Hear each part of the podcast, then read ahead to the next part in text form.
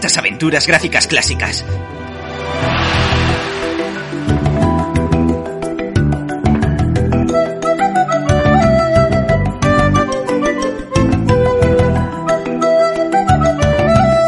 ¿Tienes planes para esta tarde? Uy, qué dolor de cabeza tengo de repente.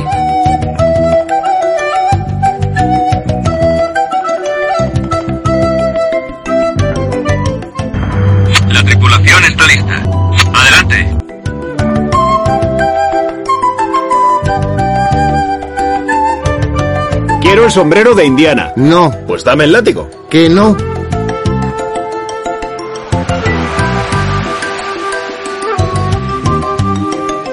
Entonces, si me disculpáis, padre, tengo una labor que comenzar.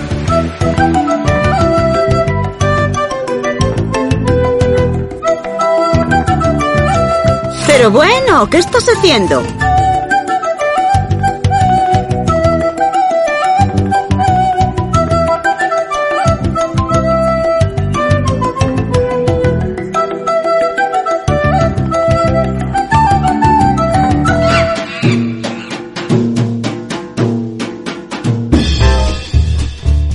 Buenas amigos y amigas, eh, bienvenidos al Point and Click Podcast.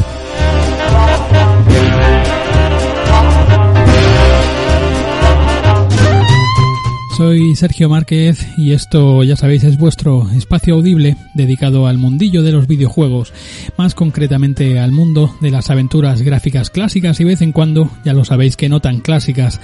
También este género conocido con el nombre de Point and Click.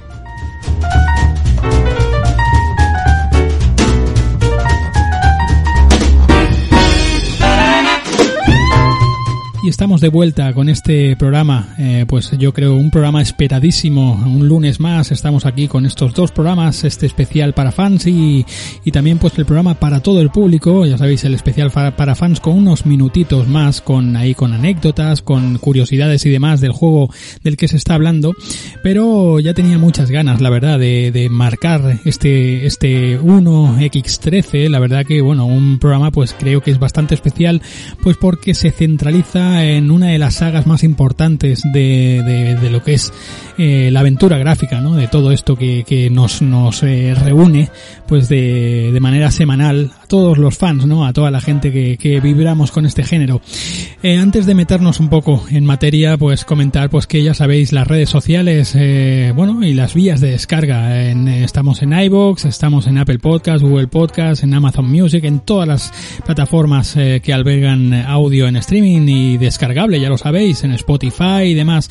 Después las redes sociales en Twitter, en Facebook, en Instagram, tenemos el canal de YouTube por ahí, tenéis ese canal de Discord también, donde hay un montón de amigos y amigas allí que son unos auténticos maestros de, la aventura gráfica y bueno, hacen unas charlas increíbles.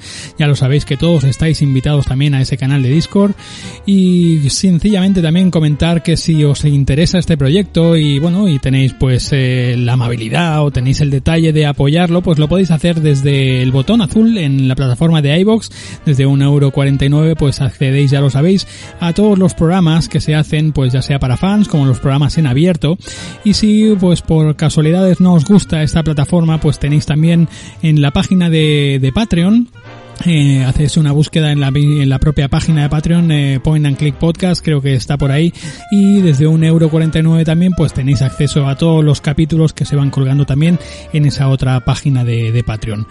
Pues eh, como ya habéis leído, ¿no? Eh, está, pues ya está bastante, bastante sabido que este, este programa, pues va dedicado a uno de los capítulos más críticos de la saga más famosa de aventuras gráficas, pero no me quiero adelantar. Si os parece, vamos a empezar y, y y, vamos a ir con bueno pues con lo que lo que vamos a de lo que vamos a hablar que, que me pica me pica ya aquí en la boca. Ya tengo ganas de soltarlo aunque bueno ya lo sabéis todos pero bueno dejarme hacer esta esta tontería que tanto me gusta. Vamos con el sumario venga.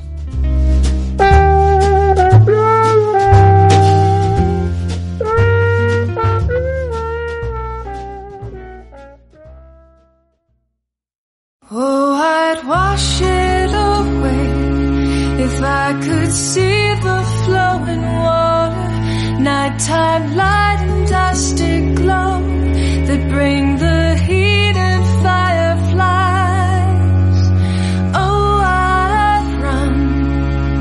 dejamos abajo la melodía de ese Grey Matter y como ya habéis leído, pues vamos a hablar de ese, de ese cuarto capítulo de la saga de Monkey Island, ese La fuga de Monkey Island, un juego pues eh, que le envolvió una gran crítica, mayor de ella negativa, y bueno, y en este programa pues tampoco pretendo ni mucho menos defenderlo, ni tampoco pues eh, llenarlo y, y, bueno, y ubicar más odio en lo que es el, eh, el juego en sí, sencillamente pues dar la visión que yo he tenido pues años más tarde después de jugarlo, después de todo lo que hemos visto ya a lo largo de todo nuestro camino como aventureros. Y creo que bueno, tampoco es un juego por el que echar tanta bilis, ni mucho menos tampoco es un juego para considerarlo una obra maestra.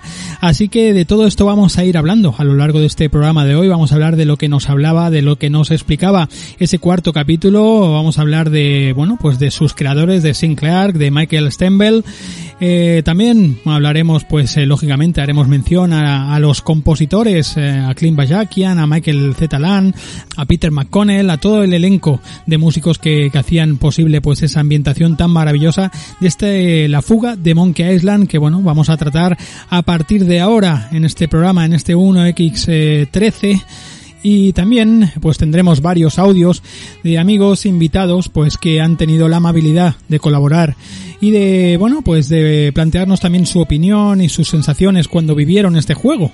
Y, y como acostumbro hacer pues vamos a ponernos antes de, de, de empezar a meternos en el barro vamos a, a meternos en situación a meternos en aquel tiempo en aquella época en aquellos años en el año 2000 qué sucedía por entonces en aquellos en aquellos tiempos venga vamos allá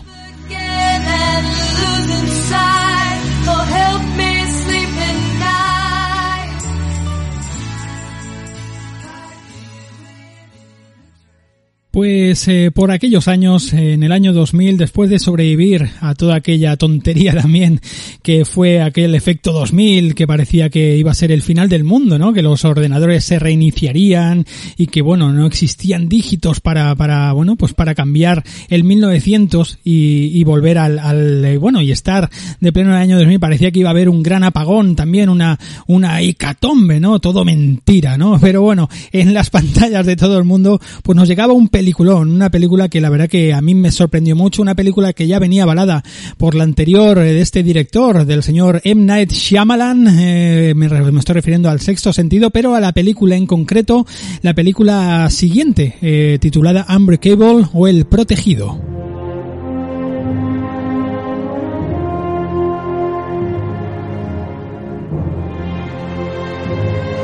Una película protagonizada por Bruce Willis, con Samuel L. Jackson, con Raven Bright, la verdad que un peliculón, una película que para mí es una de las mejores adaptaciones de libre, ¿no? Una adaptación libre de lo que es el personaje del superhéroe en pantalla, ¿no? La verdad que me encantó cómo estaba planteado ese, ese personaje de, bueno, pues de, protagonizado por Bruce Willis, la verdad que increíble esa, pues todo, ¿no? Esa, esa manera casi casi de plantear, eh, pues un universo fantástico que luego nos ha dado a dos partes más, ¿no? Se ha creado como una especie de, de universo dentro de este, de este Unbreakable, de este El Protegido, con esa película también de, de Glass y, y la película aquella de, ¿Cómo se llamó esta de múltiple también, no? Esa segunda parte que era múltiple y la última parte de Glass, ¿no? Eh, entonces, bueno, pues eh, esta, esta película la verdad que llegaba, pues eso, avalada por el gran éxito que tuvo ya este director, este M. Night Shyamalan con, eh, con la del sexto sentido y, y aquí pues nos volvía a sorprender de una manera increíble y la verdad que Bruce Willis en esta película se salía de una manera total, ¿no? Yo creo que esto fue eh, pues una película muy a tener en cuenta también eh, con, con, esta, con este director, ¿no? La verdad que se marcó aquí otro, otro gran éxito.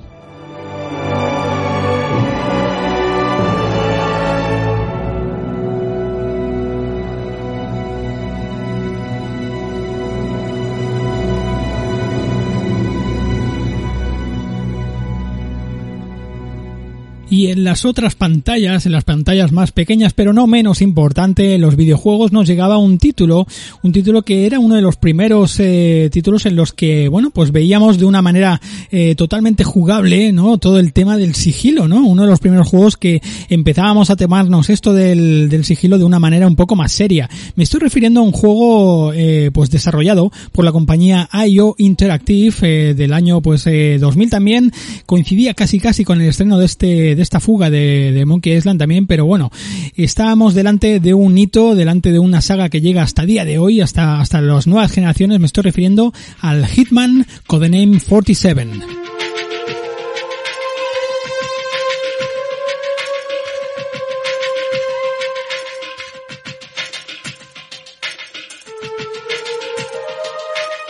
Un juegazo que nos metíamos en la piel del agente 47, un uh, asesino, un sicario que trabajaba para esa agencia internacional de contratos, donde bueno, el juego estaba dividido por varias misiones donde podíamos ir seleccionando y aquí pues teníamos, se nos daban eh, pues un objetivo y a partir de aquí pues teníamos nosotros que ingeniárnoslas pues para entrar en el, en el, en la ubicación donde este, este personaje, este objetivo que teníamos que eliminar estuviese, bueno, podíamos entrar por ventanas, podíamos ingeniárnoslas de mil maneras diferentes para para, llevar a cabo nuestra misión. Podías entrar en plan eh, Rambo disparando a todo, a todo el mundo, lo cual era bastante difícil. El juego ya se encargaba de que utilizases pues un poquito la estrategia y demás, ¿no? Recuerdo aquella primera misión, aquella, en aquella especie de, de barrio japonés, oriental, no recuerdo, era un restaurante eh, japonés que tenía un contrato con un, eh, un bueno, un negocio con, con un, un, mafioso y demás, y tú tenías que entrar haciéndote pasar por camarero y demás, ¿no? Bueno, la verdad que esta saga ha dado, ha dado muchísimo de sí. Hitman Codename 47,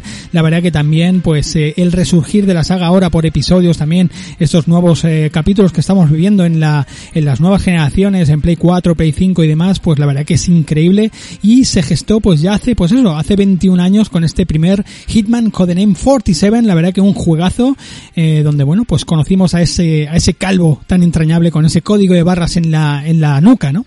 Así que bueno, ese mismo año también, eh, pues eh, escuchamos las melodías de todos estos grandes compositores que he dicho al principio. Adelante maestro, vamos con La fuga de Monkey Island, que sonaba de esta manera tan maravillosa.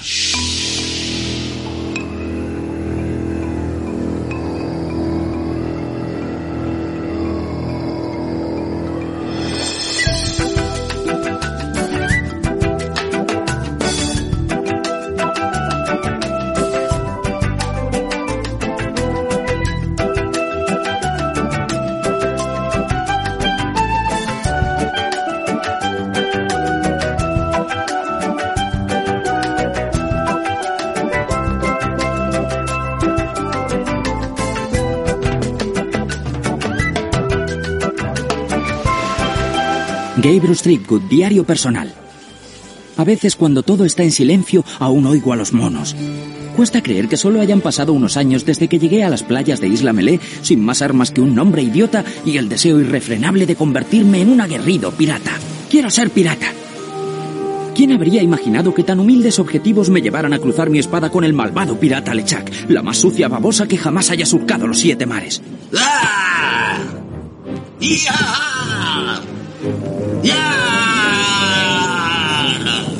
¿Y quién habría imaginado que mis peleas con Lechak me llevarían a conocer a mi amor, Helen Marley, gobernadora de Isla Melé?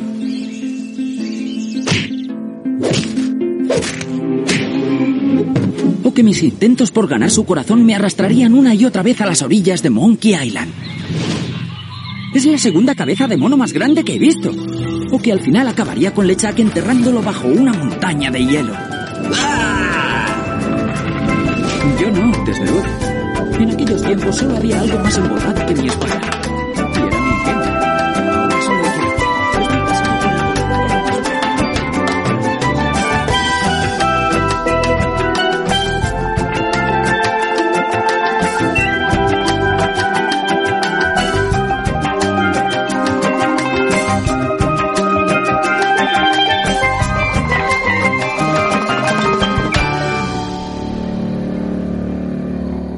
Bienvenidos a todos a este, a estos mares del Caribe, a esta isla de los monos de nuevo. Ya estamos aquí con todo ambientado, ¿verdad? Eh, sonando ya de fondo esa estupenda banda sonora maravillosa del juego. Y bueno, y, ya lo veis, la fuga de Monkey Island año 2000, un juego pues que, la verdad que, que venía eh, repleto de un montón de críticas eh, de, los dos lados, ¿no? Totalmente opuestas, o muy buenas o muy malas, ¿no? Yo la verdad que como ya he comentado al principio, pues eh, os voy a comentar un poquito mi opinión, mis ideas, después del paso del tiempo y es un ejercicio que creo que todo el mundo tendría que hacer con este juego porque al igual que ha dicho uno de los invitados que tenemos en el, en el programa, a lo largo de, de- de- del programa ya lo iréis escuchando en forma de audio, irán entrando varios amiguetes, pues eh, este juego no deja de ser una rareza, un juego pues bastante curioso dentro de lo que era sobre todo pues la, la saga de Monkey Island, ¿no? La saga de, de, eh, más famosa de las aventuras gráficas como aquel, eh, como quien diría y tampoco deja de ser una rareza dentro de las aventuras gráficas también debido al momento en el que en que se lanzó este juego. Eran unos años convulsos para las aventuras gráficas. Ya estábamos un poquito la aventura gráfica clásica estaba ya un poco eh, herida totalmente de muerte. Y, y bueno llegaba este juego pues intentando haciendo un paso pues bastante lógico y algo que a la gente pues no acabó de gustar y no acabó de entender. Eh, para todo esto pues eh, se buscaron se sacaron de la manga pues eh, los eh, últimos talentos que tenía Lucas eh, LucasArts Lucasfilms en aquel momento.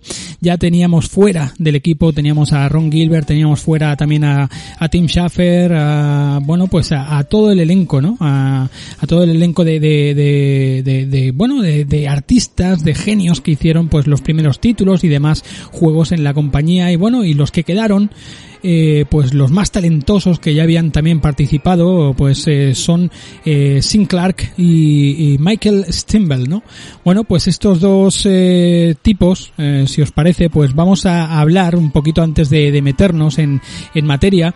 Bueno pues son dos autores no son los dos autores que, que ya habían trabajado anteriormente eh, hacía pues más años habían trabajado ya en, en varios en varios títulos de, de la compañía. Por ejemplo Michael Stemble pues venía de, de haber trabajado pues en, en muchos juegos de Star Wars por ejemplo en el en el Jedi Knight en, eh, el Jedi Knight 2 bueno en, un montón de juegos de, Star Wars no después pues eh, también trabajó pues como programador de por ejemplo del, del Fate of Atlantis y bueno sus trabajos más famosos no deja de ser el Sam Max Hit the Road por ejemplo donde ellos pues participaron sobre todo en el tema de la programación y demás no eh, les ya os digo les les asocia se les asocia pues sobre todo pues a ser eh, piezas eh, bastante claves de, de, esta época.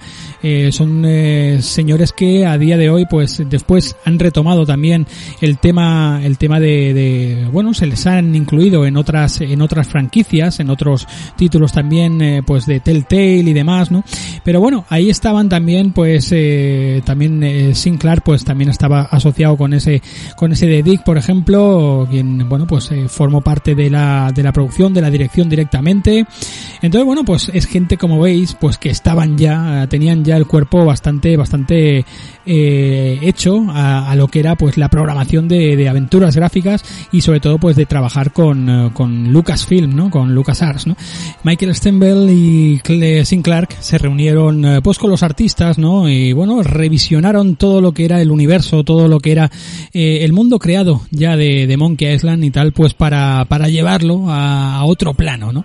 Y es que bueno, eran unos años en que, bueno, la aventura, como decía al principio, pues ya empezaba, la aventura clásica empezaba a estar cojeando y el salto a las tres dimensiones pues se tenía que hacer sí o sí. Era algo casi casi obligatorio y era un paso pues bastante lógico si eh, tomas conciencia un poquito de lo que su- estaba sucediendo por aquel año, en el año 2000, pues sucedían, eh, empezaban a haber títulos pues como ya he comentado al principio del programa, ¿no? Hitman, Codename por ejemplo, pues ya te metía en un universo en tres dimensiones poligonales eh, con una, una versatilidad, una agilidad pues eh, poca, poco antes vista, ¿no? Entonces pues claro, este juego eh, tenía que pegar el salto también, tenía que aplicarse esa nueva actualización y como siempre Lucas pues quería hacer, eh, quería estar en la, en la cabeza de la tecnología y siempre pues eh, intentar pues tra- traer la, la- los, los nuevos motores, ¿no? Pese a que en este juego pues volvieron a utilizar una manera revisionada ese nuevo motor que utilizaron para el Green Fandango. Hay que mencionar que Green Fandango salió dos años antes de que este, que este título. Entonces, bueno, pues ya tenían un poquito el background con lo que iba siendo pues el tema de, de del 3D, ¿no? Así que bueno, eh, se decidieron pues hacer, eh, a, plasmar todo eso, ese universo, todo ese colorido, todas esas calles, esas playas, eso, esos cielos, esas nubes enroscadas, pues llevarlas también al mundo, a un mundo pues eh, en movimiento, un mundo más vivo, ¿no? Que era el salto del eh, bueno del pixel del 2D o del Curse eh, of Monkey Island como vimos pues casi casi ese salto eh, de estilo cartoon pues al mundo en tres dimensiones no pues con a tirar de tarjetas aceleradoras incluso pues a pegar el salto a las consolas no como ya veremos luego más adelante. Para toda esta técnica para todo este cambio pues la verdad que nos viene que ni pintado el audio que me ha que me ha hecho llegar mi buen amigo José Manuel Fernández de Speedy que nos habla pues de ese salto un poquito de una manera más definida, más, eh, más detallada. Si os parece, vamos a escucharlo. Eh, recordamos pues que José Manuel ha estado ya varias veces aquí echándome una mano en directo incluso, no solamente en forma de audio, sino pues eh, ha estado echándome una mano varias veces y lo podéis escuchar pues en su universo creado, ¿verdad? En methodologic.net con esos podcasts que él hace también habitualmente. Y bueno, eh, si os parece vamos a escuchar lo que nos cuenta, que creo que es un audio muy muy interesante y ya también pues escuchamos un poquito la opinión de, de José hablando de este, de este, la de Monkey Island. Vamos a ver qué nos cuenta.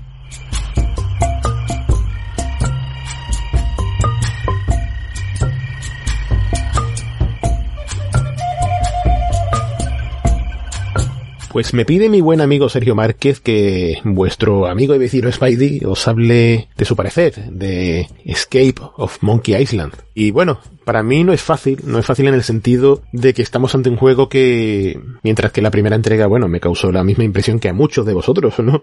La segunda fue maravillosa y la tercera fue una sorpresa. Fíjate, en gran medida hizo que fuese el juego que saltara de la amiga al PC, con eso os lo digo todo. Y sin embargo esta cuarta entrega pues para mí fue como un mazazo, un jarro de agua fría que no me gustó nada. Pero lo que es nada, no me gustaron las bromas, el tipo de humor. Acotar un método de control ahí como, bueno, lo, todo lo bien que lo hacía Green Fandango aquí me pareció que estaba como incómodo, mal implementado. Yo creo que el game design de alguna manera se me resintió también. Todo esto supongo que venía un poco de la mano por el hecho de tener que aparecer también en consola, ¿no? Ahí está esa versión PlayStation 2 que, bueno, no sé hasta qué punto funcionó bien o no. El caso es que fijaos porque Bill Tyler, después de su experiencia con The Cures of Monkey Island, esa genial tercera entrega, tenía la intención y ya de hecho empezó manos a la obra a hacer un remake del primer Monkey Island. Algo muy heavy. Eh, estamos hablando de un remake en una época que no, no era habitual el concepto remake ni mucho menos. ¿Qué ocurrió? Quería mantener la coherencia gráfica de este tercer episodio suyo y de alguna manera retratarlo con las dos primeras entregas. Y empezó a meterle mano a un primer Monkey Island. Quizás quería enganchar los dos primeros para hacerlos una unidad y preparó varias imágenes, ilustró el muelle del Bar Scam, la plaza del reloj, la mansión de Barley, la gobernadora. Se lo presentó a, las, a los dirigentes de LucasArts y dijeron que no, que no, que no había intención de producir un remake de un juego tan reciente que a pesar del innegable éxito comercial de The Cures of Monkey Island y la popularidad que, con la que se había recibido su reforma gráfica, era demasiado pronto para ellos. Así que estamos en 1998 eh, con unas LucasArts que todavía no está totalmente sometida al dictado de Star Wars, pero que sin embargo las puertas del 2D se habían ya cerrado definitivamente, por lo cual no quedaba otra que el futuro de Monkey Island tenía que pasar por otro formato. Por lo tanto, de la mano se vio que se cancelaba ese remake, que tenía una pinta formidable, y que si Monkey Island tenía que seguir, tenía que pasarse al mundo de las tres dimensiones. ¿Qué ocurrió también? Que, bueno, eh, lo que fue la concepción de eh, la fuga de Monkey Island, pues también se resintió por la fuga precisamente de unos cuantos ex diseñadores del anterior juego en este caso de Larry Arhem y Jonathan Ackley, que abandonaron la empresa para trabajar respectivamente con Microsoft y con Walt Disney Imagineering. Por lo tanto, el concepto se quedaba bastante cojo. Pero es que claro, el anterior Monkey había funcionado muy bien y entonces era oportuno hacer una secuela para la empresa. LucasArts todavía tenía una conciencia de que los juegos de aventuras dan una imagen noble, ¿no? Artística de la sociedad, ¿no? Como se suele decir. Un poco en contraposición a su producción en masa de juegos de Star Wars. Al final, como son las cosas, es una compañía con tanta identidad y terminarían de alguna manera siendo una fábrica sin alma, ¿no? De, de juegos de la franquicia, uno, dos, o venga, vamos, vamos, otro, otro, otro. Así que, bueno, eh, en este caso Sin Clark y Machine Stemley, que son los padres de Sammy Max Hit the Road, aprovecharon que unos cuantos proyectos que tenían entre manos se fueron al garete y cogieron, cogieron este Monkey Island. Eran grandes fans de lo que ya se había hecho y aprovecharon la oportunidad. Y la gracia es esa, que, este Monkey Island, eh, de todos los episodios, es quizás el más teñido de sarcasmo, ¿no? De, de una ironía desencantada y de una lectura anticapitalista de lo más evidente. A mi parecer fallaba en la naturalidad de la que hacían gala los anteriores episodios. Algo faltaba. No había esa acidez. Había un humor crudo, sí, en algunos momentos bastante eh, interesante, por así decirlo, pero no sé. No sé si era ya cosa de cómo estaban planteados los puzzles, si era quizás eso de ver a un Guybrush que ya no era tan gracioso como en los anteriores episodios, ¿no? Y, y que Urso lo había hecho muy bien con esos gráficos, desde luego, ¿no? Le había dado carisma, ¿no? Incluso la voz, ¿no? No, no dañaba el factor imaginación que hacía que pensáramos en qué voz tenía Guybrush, ¿no? Y qué aspecto y todo, ¿no? No sé, no sé. Quizás debería rejugarlo a día de hoy para quitarme un poco la ponzoñosa imagen que tengo del juego en su día, pero la impresión que tengo es que no me moló. Y recuerdo que mi hermana Ángela, mi hermana pequeña Ángela, que era y sigue siendo muy fan de las aventuras gráficas, se lo acabó de cabo a rabo y me resultó curioso que ella misma dijera, no me, no me ha gustado, no me ha gustado se quedó muy tibio el, en la recepción que tuvo en mi casa. Claro, es evidente que hay usuarios a los que les gusta el juego, ¿no? Y, a mis compis, ¿no? De aquí, del podcast, también les encanta. Así que habrá que darle una oportunidad, ¿no? Quizás en la perspectiva del tiempo o las expectativas de depositaba en torno a lo que habían sido las anteriores entregas, pues hizo bastante mella. Porque es que los dos primeros Monkey Island son de otro mundo. Y el tercero, pues, no le iba tan a la saga, ¿eh?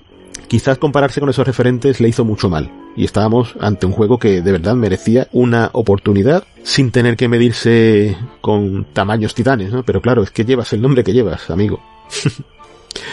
en fin, en todo caso, jugad a este Escape from Monkey Island. No, no creo que sea mal juego. no me echéis cuenta, amigos. un saludo y seguid jugando.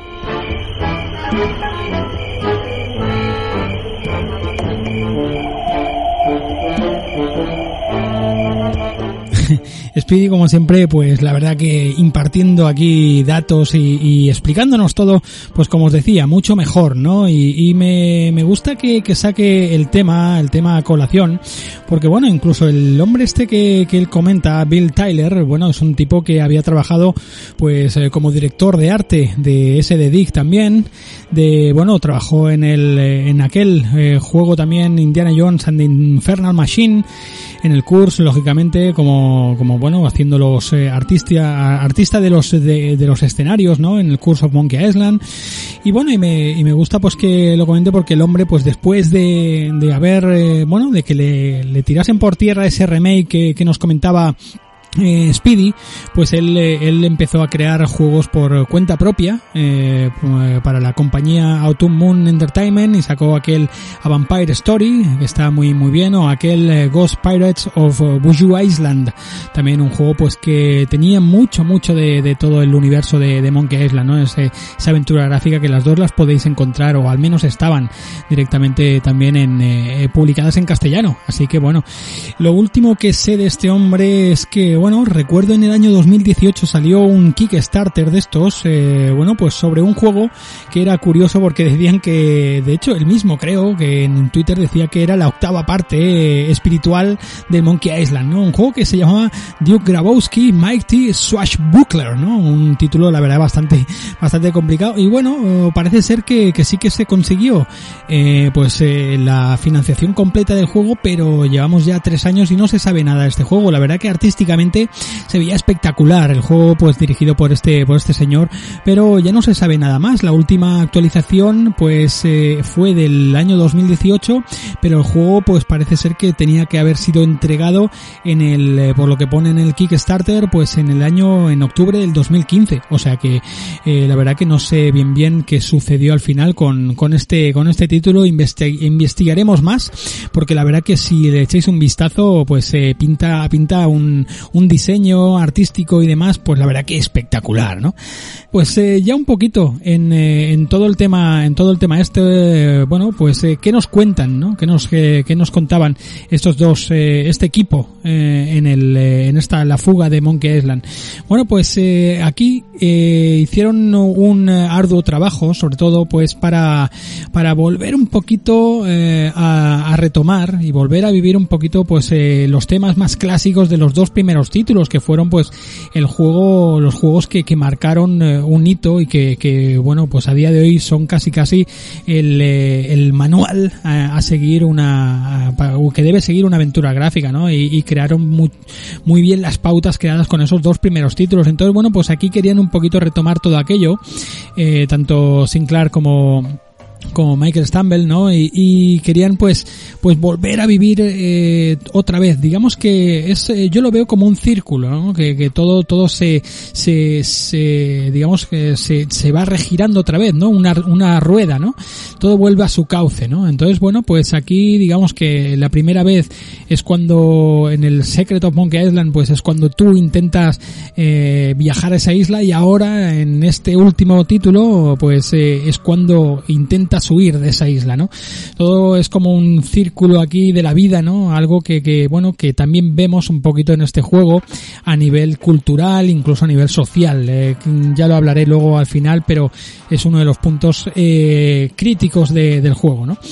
El juego pues comienza con eh, como nos dejaron en aquel eh, en aquel The Curse of Monkey Island comienza comienza con Guybrush y con Elaine Marley eh, pues felizmente casados y, y bueno en plena en plena luna de miel no digamos en plena después de su luna de miel pues el regreso a Melee Island no y ahí se encuentran bueno pues se encuentran que, que tienen que bueno pues la gobernadora la gobernadora Elaine Marley la han tomado como como muerta y están tirando pues todos sus aposentos, digamos, todo el, el, eh, la, la casa, la mansión donde vivía, pues la están echando abajo. Entonces, bueno, pues una de las primeras misiones que tienes que hacer es demostrar, eh, viajar a la isla Lucro y, demostrar eh, por medio de unos abogados eh, que tiene eh, la familia Marley, pues demostrar pues que ella está viva, ¿no? Y, y después pues y de parar, detener el derrocamiento de, de, de la casa de, de Marley, ¿no? Entonces, bueno, pues aquí digamos que es cuando empieza, esto es la primera, la primera vez que empieza, empieza pues la, la, la historia. Y cuando haces una de estas eh, pruebas, eh, digamos que acabas con la demolición, pues es cuando se presenta un nuevo problema. Y es que, bueno, pues han convocado nuevas elecciones en, eh, en la isla Melee y eh, uno de los que se presenta, el único de hecho, es un tal Charles L. Charles, ¿vale? Un tipo pues que se presenta como candidato, mientras que la, la, la gobernadora hasta ahora, eh, Ellen Marley, pues se había dado por muerta, y entonces pues tienen que, tienen que solucionar todo este, este entresijo, ¿no? Y, bueno, pues cuando viaja eh, Guybrush a la isla Lucro, pues allí descubre varias cosas de la, de la familia Marley, que ahora nos voy a contar, pero aquí se empieza todo a liar de una manera pues que nos lleva pues lo de lo típico pues a muchos líos muchos eh, entresijos nuevos personajes que conocemos que conocemos como este Charles L. Charles o quizá ya lo conocemos demasiado pero bueno no quiero ah, no quiero adentrarme. Después vemos otro villano un tipo australiano que es el que está cambiando digamos está remodelando todo el Caribe todas las islas y tal aquí es cuando entra un poquito ese concepto que a mí no me acaba de convencer luego ya lo, lo aclararé. Eh, conocemos a ese Ozi Mandrill que se llamaba en versión original, eh, doblado al castellano creo que lo tradujeron como Kangul Mandrill, creo que es Kangul Mandrill, no recuerdo ahora bien bien si es ese, ese nombre, creo que sí. Y, y, bueno, pues la verdad que Kangu, Kangu Mandrill es el nombre que le pusieron aquí en, en castellano. Entonces bueno, conocemos aquí un montón de, de gente nueva, nos reencontramos con Otis, eh, encontramos a Midhook, a Carla, encontramos a personajes que sí que habíamos visto en anteriores entregas, incluso pues eh, escenarios y lugares que ya habíamos visitado. Entonces bueno, pues parece ser que hicieron mucho hincapié el señor Clark y el señor Stembel pues en, en otra vez, en rememorar un poquito todo todos aquellos primeros títulos. Y bueno, esto es un poquito a grandes rasgos, ¿vale? Lo que, lo que nos cuenta este, este juego. El juego pues eh, ya os digo que venía cargado, cargado de, de mucha, mucha crítica por parte del fan, eran unos tiempos pues eh, bastante difíciles, bastante difíciles para la aventura gráfica, se situaba pues ya os digo, estaba casi casi como quien diría, eh, casi cavando su propia tumba. Y es que este juego pues tenía mucha, tenía mucha responsabilidad encima de él y una, una de ellas era pues eh, eh, afirmar o, desmentir que la aventura gráfica había muerto. Para eso pues daba el salto a las nuevas tecnologías y a ver cómo lo acogía la gente, ¿no? Bueno, el, el tiempo pues eh, duró pues unos 6-7 años que fue cuando un poquito volvió a resurgir la aventura gráfica tirando ya pues con técnicas más tipo cartoon que bueno pues aquí ya empezó todo un poquito a tomar a tomar otro otro color otros juegos ya venían pero lo que está claro que este título esta la fuga de Monkey Island era si para para el que le guste o no le guste era la última gran aventura de- del estudio como como tal de Lucasfilm Games ¿no? si os parece vamos a hablar un poquito vamos a continuar hablando sobre los gráficos sobre la música sobre algunos puzzles incluso pues eh, le damos vueltas a esas mecánicas eh, que veíamos en este en este la fuga de Monkey Island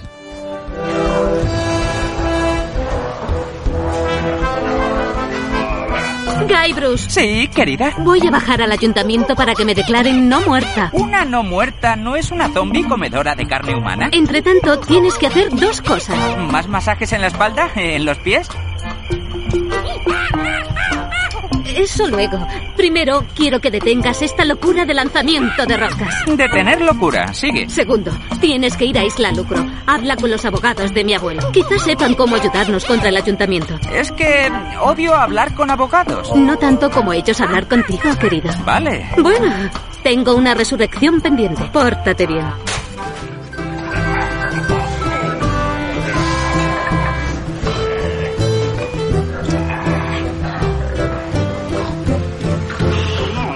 Bueno, pues este juego, estas mecánicas de juego que cambiaba no solamente eh, pues la, la estética ni la visión en tres dimensiones, sino que además pues se adaptaba un poquito a, te obligaba, obligaba al jugador a jugarlo pues o con el teclado o directamente con el joystick o con el pad en caso de que, de que lo jugases en consola porque este juego, bueno, hay, hay que decir que también salió en PlayStation 2, lo hizo también, eh, y bueno, pues con el pad se jugaba de, de una manera bastante, bastante diferente.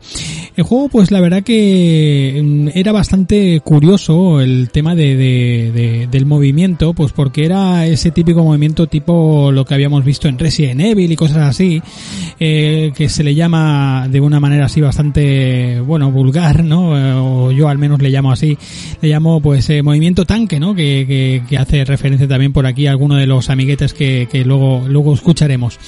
Y bueno, eh, era, pues consistía en girar, en girar a nuestro personaje y, con la palanca hacia adelante o el botón hacia adelante pues corría, ¿no? Entonces bueno, pues él iba rotando a la vez pues que, que con el botón hacia adelante pues ibas caminando. Por lo tanto, no era una cosa muy, digamos, muy mm, automática ni muy analógica, sino era bastante, no sé, yo, yo lo encontraba bastante artificial. Después cada botón, eh, teníamos botones asignados, de, definíamos los botones y cada botón era una, una acción. Por ejemplo, teníamos eh, el inventario para moverlo de arriba a abajo, teníamos el inventario en forma de, redonda, parecido a lo que ya sucedía en aquel Grim Fandango, pero esta vez pues veíamos bien los eh, objetos hacia qué lado iban rotando. Entonces, bueno, pues uno de los problemas que encontrabas con aquel Grim Fandango era aquello, ¿no? Que te tenías que ir sacando, sacando objetos hasta que dabas la vuelta, digamos, a todo el inventario, ¿no? Aquí no, aquí los ves, eh, digamos, eh, formando como una, una redonda y, y de esta manera pues te es más fácil abarcarlos, ¿no? Después también podías seleccionar uno de esos objetos para interactuar con otro objeto, para entre, digamos, entrelazarlo o utilizarlo con otro objeto que tenías, ¿no? Lo podías seleccionar. Después teníamos otra tecla, otro botón, en el caso de pad, ¿no? Pues eh, que era para correr, eh, otro que era para usar o hablar, otro que era para recoger y, bueno, el inventario y salida rápida, ¿no? Pues volver, digamos, al, al juego otra vez de, de una manera rápida, ¿no? Después también podíamos saltar las las líneas de diálogo, la pausa y demás, ¿no? Pero bueno, eh, los, eh, digamos, las acciones eran esas, eran mirar, usar, hablar, recoger y, y bueno, y, y mirar eh, también pues era otro otro de los botones más. ¿Cómo sabíamos que estábamos delante, estábamos seleccionando un objeto? Bueno, pues sencillamente cuando nos acercábamos con nuestro personaje, con Guybrush, nos acercábamos a cualquier sitio, pues él automáticamente miraba hacia el objeto y abajo, en, eh, digamos que en la pantalla teníamos la parte baja donde aparecía una línea de acción, donde ahí pues nos salía nos salía la acción que queríamos hacer, ¿no? Mirar eh, cubo de basura, mirar eh, pirata que está a punto de caerse o, o tal, ¿no? Entonces, bueno, según qué, qué opciones teníamos, teníamos, pues en esas acciones te cambiaba, te cambiaba un poquito la, bueno, pues la frase, ¿no? Por ejemplo, recuerdo el primer, el primer puzzle que hay, pues eh, utilizar brasa ardiendo en, en cañón cargado, utilizar brasa ardiendo en cañón descargado, ¿no? Y cosas de ese tipo, ¿no? Entonces, bueno, pues más o menos ya esa línea de texto ya te daba algunas, algunas pistas. A mí la verdad que, eh, bueno, al final le he cogido el tranquillo porque, bueno, en las nuevas versiones si juegas a día de hoy pues te detecta el, el pad, el joystick que tengas eh, metido en el ordenador. Entonces, bueno, pues cada tecla, ya os digo que cada tecla es una acción y llega un momento pues que te acostumbras al principio. Lo que sí que es un poquito complejo es adivinar porque las acciones son bastante parecidas. Mirar, usar o hablar, ¿no? Pues son bastante parecidas. Entonces, bueno, pues eh, Guy Bruce dice algunas frases que no sabes si realmente se está refiriendo a que lo ha intentado usar, que se lo ha intentado, que lo ha intentado coger o que lo ha intentado mirar, ¿no? Entonces, bueno, pues eso era tan fácil como redefinir, digamos, eh, configurar el teclado en, en, el, en el menú y de esta manera pues ya tenías, ya tenías más o menos un poquito por dónde iba a ir la acción de, de- del juego, ¿no? Por dónde iban a ir esas, esas mecánicas. Después, bueno, pues seleccionábamos las frases también con otro botón, eh, las frases, eh, como no tenemos ratón que, apuntar, pues las frases las íbamos seleccionando, de diversa, cada vez que pulsabas el botón, pues ba- bajaba la selección de la frase que queríamos utilizar, ¿no? Entonces, bueno, pues de esta manera más o menos te ibas eh, haciendo, da- pues abriendo paso por todo el juego.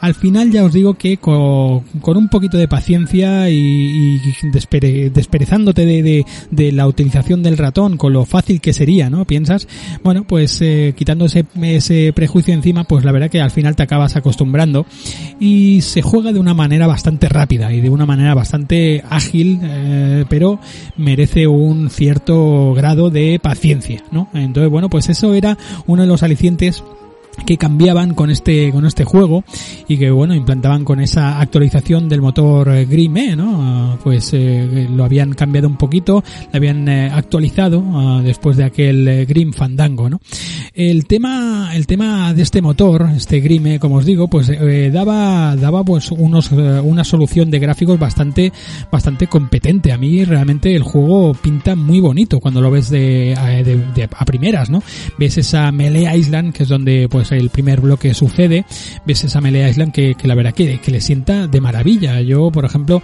bueno luego escucharemos a, un amigo eh, en un audio pues que realmente opina todo lo contrario que, que el, tema de los polígonos pues no le sienta bien. Pero bueno yo creo que no es un tema. Aquí no creo que viene no creo que sea un tema de, de los polígonos porque bueno ya ha quedado demostrado de que eh, otros juegos anteriormente ese Green Fandango otros juegos en tres dimensiones pues han funcionado bien no yo creo que luego listaré un poco de los mm, posibles problemas que tenía este juego a la hora de a la hora de jugarlo o los problemas que encontró la gente cuando cuando bueno pues cuando se puso delante de, de este juego no el tema de puzzles los puzzles yo los he encontrado algunos de ellos pues bastante complejos algunos de ellos muy muy interesantes por ejemplo eh, complejo pero interesante me gusta mucho el puzzle de, del lago eh, el Misty Misty o Time este el lago eh, de la de la de la niebla no donde bueno pues tienes que jugar con las paradojas temporales incluso. Tienes ahí varios eh, easter eggs que encuentras en ese en ese paraje. Ese puzzle por ejemplo me ha, me ha, me ha parecido muy divertido y después encontrábamos puzzles pues muy clásicos y muy muy típicos de la saga de Monkey Island. Por ejemplo ese momento en el que entras en, eh, en el bar Scum no y, y, bueno pues para conseguir el aperitivo pues tienes que, que da- darle un susto a uno de los de los borrachos que hay en la en la taberna. Y para eso tienes que utilizar a unos tipos que están jugando a los dardos. Entonces, bueno, hay cierto momento que hace una broma, dice, ¿por qué no disparas a ese tipo de allí? Ese tipo de allí eres tú, es el jugador. Entonces, bueno, pues digamos que el juego está con, continuamente rompiendo esa cuarta pared, ¿no? Y, tira el dardo y se rompe la pantalla, representa.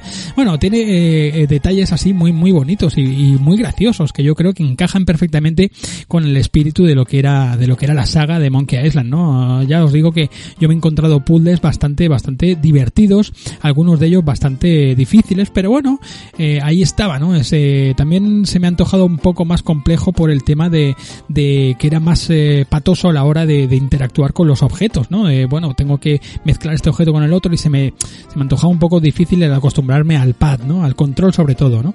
Pero bueno, era, era una cosita pues bastante sencilla que al final lo acababas, lo acababas eh, eh, controlando, ¿no? El tema de la música, la música, bueno, ya habéis escuchado, pues tenemos aquí a Michael Zetalan, Uh, tenemos a Klim Bajakian, tenemos a, bueno, pues a, todo el elenco de, de, compositores. De hecho, Michael Zetalan por aquel entonces, pues ya se había ido, como habían hecho pues eh, otros programadores, como Tim Schafer, como Ron Gilbert y demás, ya se habían ido de la compañía, pero eh, para este proyecto hicieron bastante hincapié y lo volvieron a contratar. En este, en este caso ya, pues eh, Michael Zetalan eh, aparecía como, como, bueno, pues como freelance, ¿no? Trabajaba como freelance, eh, digamos, contratado como un músico aparte, no digamos no forma parte de Lucas y, bueno y creaban pues entre todos una, unas composiciones que yo creo que son impresionantes. La verdad que bueno las hemos ido escuchando, las vamos escuchando eh, de fondo de, nuestras de nuestras palabras y demás y, la verdad que, que eh, Clint Bajakian, Michael Land, eh, Peter McConnell, bueno son son grandes. Después teníamos a otros compositores como Ana Ana Carney o Michael Lande, ¿no? También todos estos pues al final hacían eh, hacían un, eh, una banda sonora increíble, ¿no? También el juego creo que utilizaba ese iMuse también un poco mejorado, ese ese digamos esa mm, eh, bueno ambientación dinámica, ¿no? Que es cuando la música va cambiando segundo según la, la la escena que está ocurriendo, ¿no?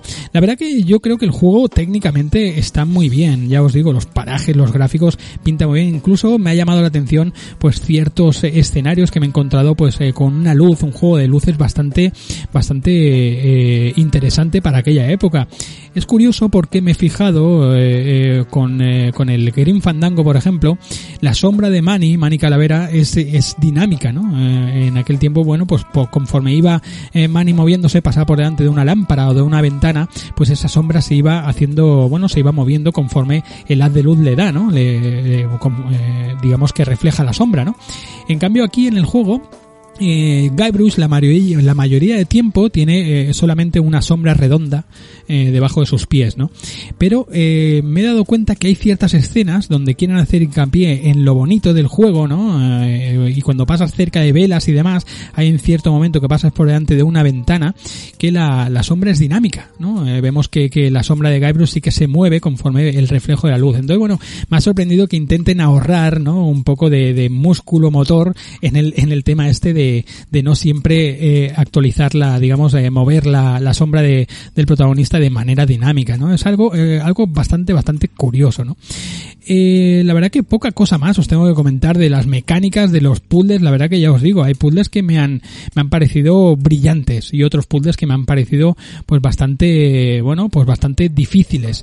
Lo que es un puzzle tonto, un puzzle idiota, pues la verdad que a mí no me, no me lo ha parecido. De hecho, hay algunos de estos puzzles, por, por ejemplo, luego ya también hablará un invitado, el mismo invitado de antes, hablará también sobre los, eh, eh, la casa de, de, de las, eh, ¿cómo se dice? De los trozos estos, de la, de las prótesis, ¿no?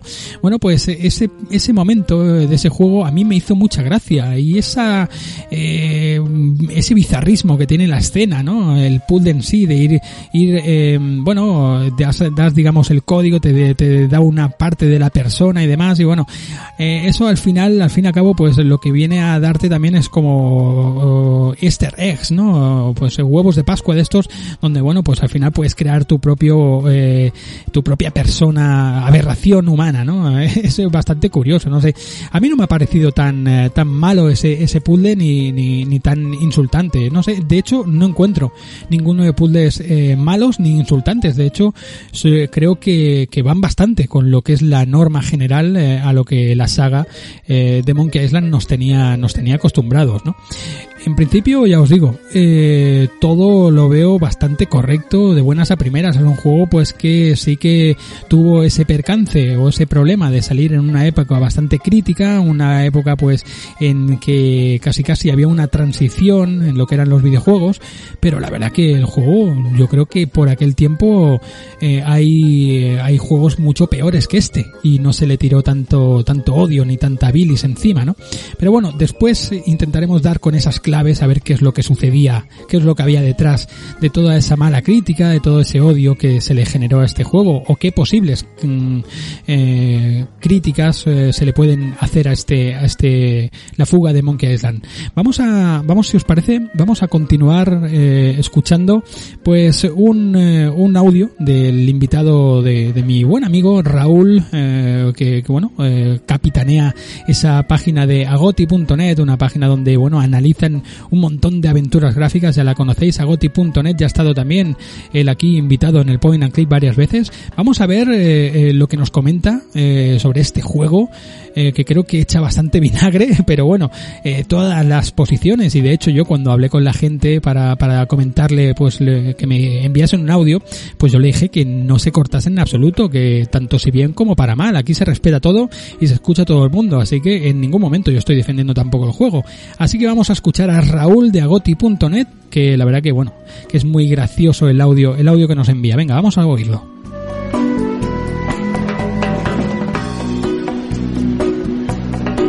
Buenas, Sergio. Saludos a, a toda la audiencia del Buen Aquí Podcast. Eh, hoy veo que te toca monográfico de la cuarta entrega de Monkey Island.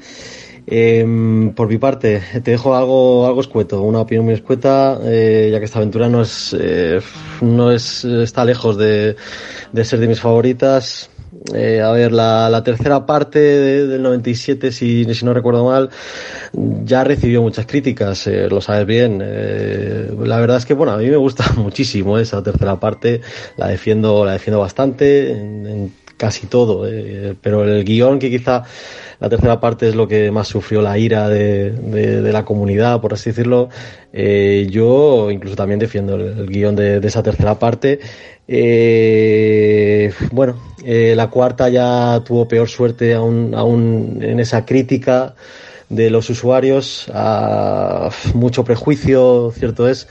Eh, y bueno, no, no, no seré demagogo, ¿eh? porque yo en, en, esa cuarta parte, en esos prejuicios, eh, ahí sí que yo recuerdo que yo estaba incluido eh, pero bueno, por algo bastante visual al final. Eh, sostengo bastante que el polígono no le sentó nada bien a- al, al mundo de los videojuegos o a gran parte de, de- de los géneros. Eh, y aunque las aventuras gráficas eran un arte distinto, eh, yo suelo separarlo, pues eh, aún le sentó creo que el traje, que se puede llamar así el traje, que el aspecto, el, eh, que le dio el polígono a la aventura gráfica, el traje aún le quedaba peor, eh, le quedaba mal el traje a, a, a nuestro mundo, por así decirlo, le sentó, le sentó mal. Así que verdad que cuando piensas en, en aventuras con una tendencia visual similar, eh, sin pensar demasiado, eh, sin buscar, te acuerdas de que, que todos, a todos nos viene la cabeza Green Fandango, que entonces es como el contrapunto, ¿no? Que dices, hostia, pues Green Fandango estuvo muy bien, ¿qué tal? Sí, también lo estuvo The Longest Journey, que aunque no sea exactamente igual, el, visual tiene, sí, tiene cosas muy, muy, muy similares.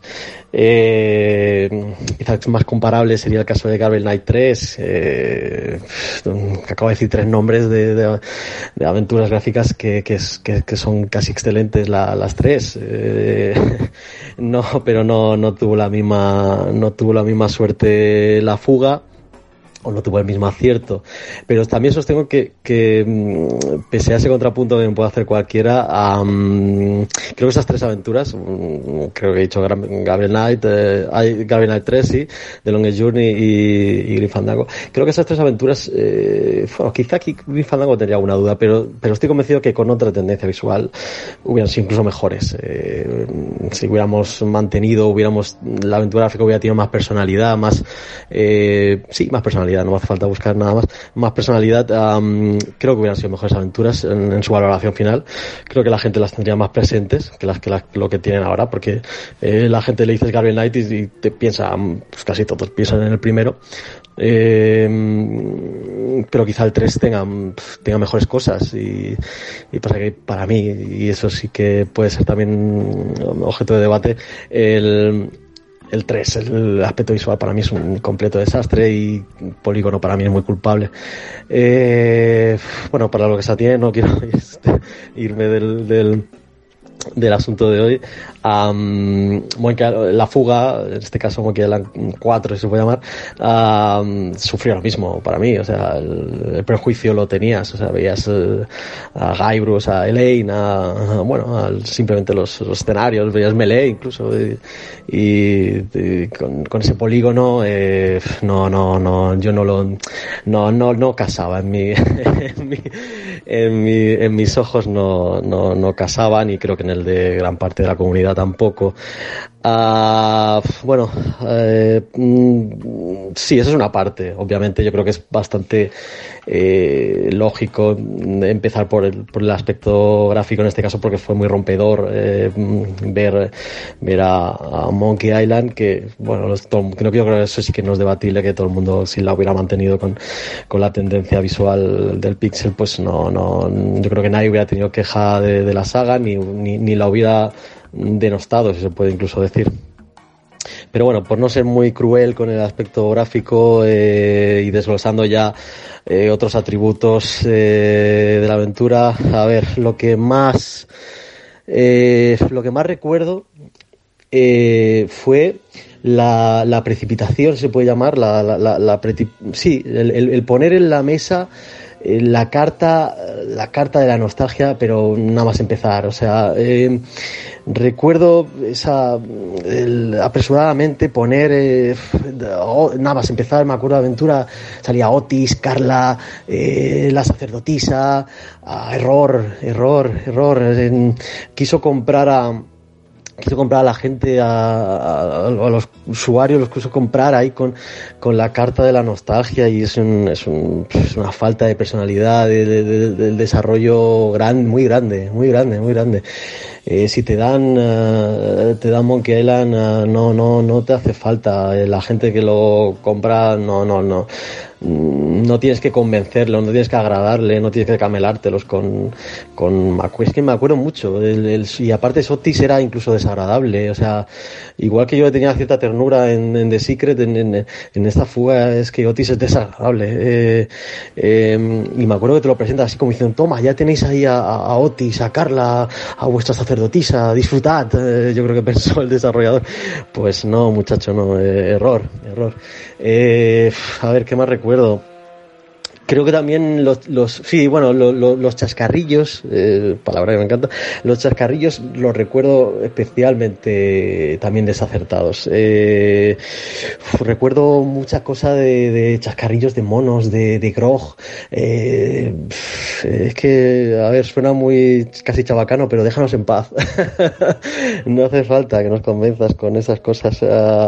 eh, ca- o sea, mm, cierta caspa, ah, cierta caspa. Es como si, o yo no noté así, es como si hoy en día ah, ves a, hostia, a ver, ojo la comparación, ¿eh? pero es que es como si hoy día ves a Arevalo o ves a los morancos, eh, te puede dar ternura, te puede dar, no sé, respeto, se puede llamar, sí, o sea, yo respeto a, a, a leyendas, pero, pero también se puede decir que, que, da cierta caspa. El, pues yo para mí, que empezar una aventura y, y hacer chascarrillos de grog y de los monos, pues, pues no, no, no, no, no me cameles tampoco por ahí porque no es necesario. Es que puedes crearte, puedes tener la personalidad para crear una, una una historia nueva, unos personajes nuevos, eh, por mucho que revisites Melee, dices, hostia, que estás en Melee, la, es la gente que vive en Melee. Ya, pero, pero se ve tan sumamente forzado, o lo, yo lo sentí tan sumamente forzado que ya, ya te empieza como a, cambiar el semblante cuando lo, cuando lo jugabas. Eh, ¿Qué más? A ver, por atributos. El, el guion, la verdad es que tengo un, que no, no, no me atrevo, no me atrevo, porque tengo un recuerdo muy lejano, eh, pero, Pero a ver, yo por ejemplo, a mí un guion, por muy malo que sea el aspecto visual, incluso los puzzles pueden ser eh, poco acertados. Y un guion me puede salvar una aventura. Me cuentas una buena historia, eh, pues aunque no tenga unos grandes puzzles, lo dicho, aunque no, no me enamore de ciertos personajes, pues el guion me lo puede salvar. Entonces sí que recuerdo firmemente que no, que no, porque si yo estoy a disgusto con el aspecto gráfico, mm, voy tirando con lo que puedo. Los puzzles, mm, a ver, los puzzles. Eh, recuerdo, antes que se me olvide, recuerdo con, sí, recuerdo muy especialmente unos puzzles que había de unas prótesis que es de las cosas más lamentables que, que, que, yo he visto, ¿no? o sea, que, y mira que juego ¿eh? pues yo es que de las que recuerdo con, con más desacertado, el, los había como una casa de prótesis y tienes que formar, ¿no? Como, no, es que no lo recuerdo con, con, con, con, con algo, como algo desagradable incluso pero pero ya digo por el guion no me atrevo no me atrevo a ser a ser categórico sí, sí puedo ser más categórico tengo algo más presente el doblaje que, que, que, también no era acertado. Eh, era un, recuerdo un doblaje casi muy cómico, excesivamente cómico, excesivamente humorístico. no, ya, ya era poco acertada, va, no poco, ya era poco acertada la elección de, del, del actor de doblaje de, de Guybrush. Ya lo fue en el 3. Y creo recordar que en el 4 aún fue peor. O sea, fue que creo que aún se, se, esforzaban en hacerle la voz más aniñada, más, eh, más ridícula. Uh, no, no, lo recuerdo mal también el doblaje. Eh, ¿Qué más así por recordar? Bueno, creo que supongo que habrás hecho mención. Eh, creo que hay algo especial porque el, bueno, el tema de puzzles no recuerdo mucho más. ¿eh? Eh, que estaban los, eh, las peleas eh, de insultos, pero con pulso. Eh, y fíjate que yo eso, por un lado, mmm, piensas mal, porque qué poco original eres. Volvemos a lo mismo, ¿eh? qué poca personalidad en hacer un desarrollo si tienes que, que, que, que tirar de eso, ¿no? de tirar de algo que, que sí que funciona en The Secret. Pero creo que esto es de los. Por otro lado, los pulsos creo que estaban muy. estaban bien, o sea, creo que la idea era buena. Pero claro, la, una idea buena si, si, lo, si la ejecutas en The Secret. O sea, hubiera, hubiera funcionado casi mejor a lo mejor que, que la de espadas. Pero, pero claro, si, si tu recurso o si tu gran carta que tienes en la mano es eh, repetir eso pero con pulsos, pues al final se te ve el cartón, se te ve el cartón de que te falta originalidad, personalidad eh, y al final es una suma que, te lleva a, un mal para mí a un mal desarrollo. Em, ¿Qué más te puedo decir? Eh, de la banda sonora, bueno, aparte de la, de la icónica intro, sinceramente no tengo recuerdo. Eh, creo que la parte la parte auditiva con, con, el doblaje creo que ya, ya he sido bastante crítico eh, y por mi parte no puedo aportar mucho más sobre esta aventura eh, es que vaya, vaya, piedra de toque nos, nos pones. Eh, bueno, ya, ya digo, creo que algo, algo hemos rascado, no, no tengo un gran recuerdo como, como se puede ver. Eh, pero bueno, mm, te reconozco a ti la valentía. La audiencia te lo debería reconocer. la, la, valentía de hacer un monográfico de, la cuarta entrega por delante de The Secret, por delante de The Charles un aplauso para ti. no, que no suene pelota porque no, no, no, tengo necesidad, pero, pero, pero cuando me lo pediste me resultó bastante, bastante gracioso. Y, nada más, no me quiero extender porque no, supongo que habrá gente que habrá mandado audios que, que, que les lo desarrollen mucho mejor que yo, por lo tengan más estima que yo. Eh, simplemente decir que fue un, algo muy desacertado como, y, como las aventuras gráficas en general. Eh, el salto al, polígono, el salto a, incluso al 3D según me pongo, como me pongas el debate. Eh, y si encima lo acompañas con un mal guion, eh, con un doblaje desacertado ah, y con al menos, mm, yo no recuerdo todos los puzzles porque seguramente haya puzzles buenos, pero lo de las prótesis dudo mucho que alguien te lo pueda defender, ojalá que haya un compañero que, que consiga abrir debate sobre ello, pero yo recuerdo con especial, especial mal recuerdo. Eh, así que nada, no me extiendo, perdón. Eh, gracias por la invitación y, y nos vemos pronto y cuídate mucho.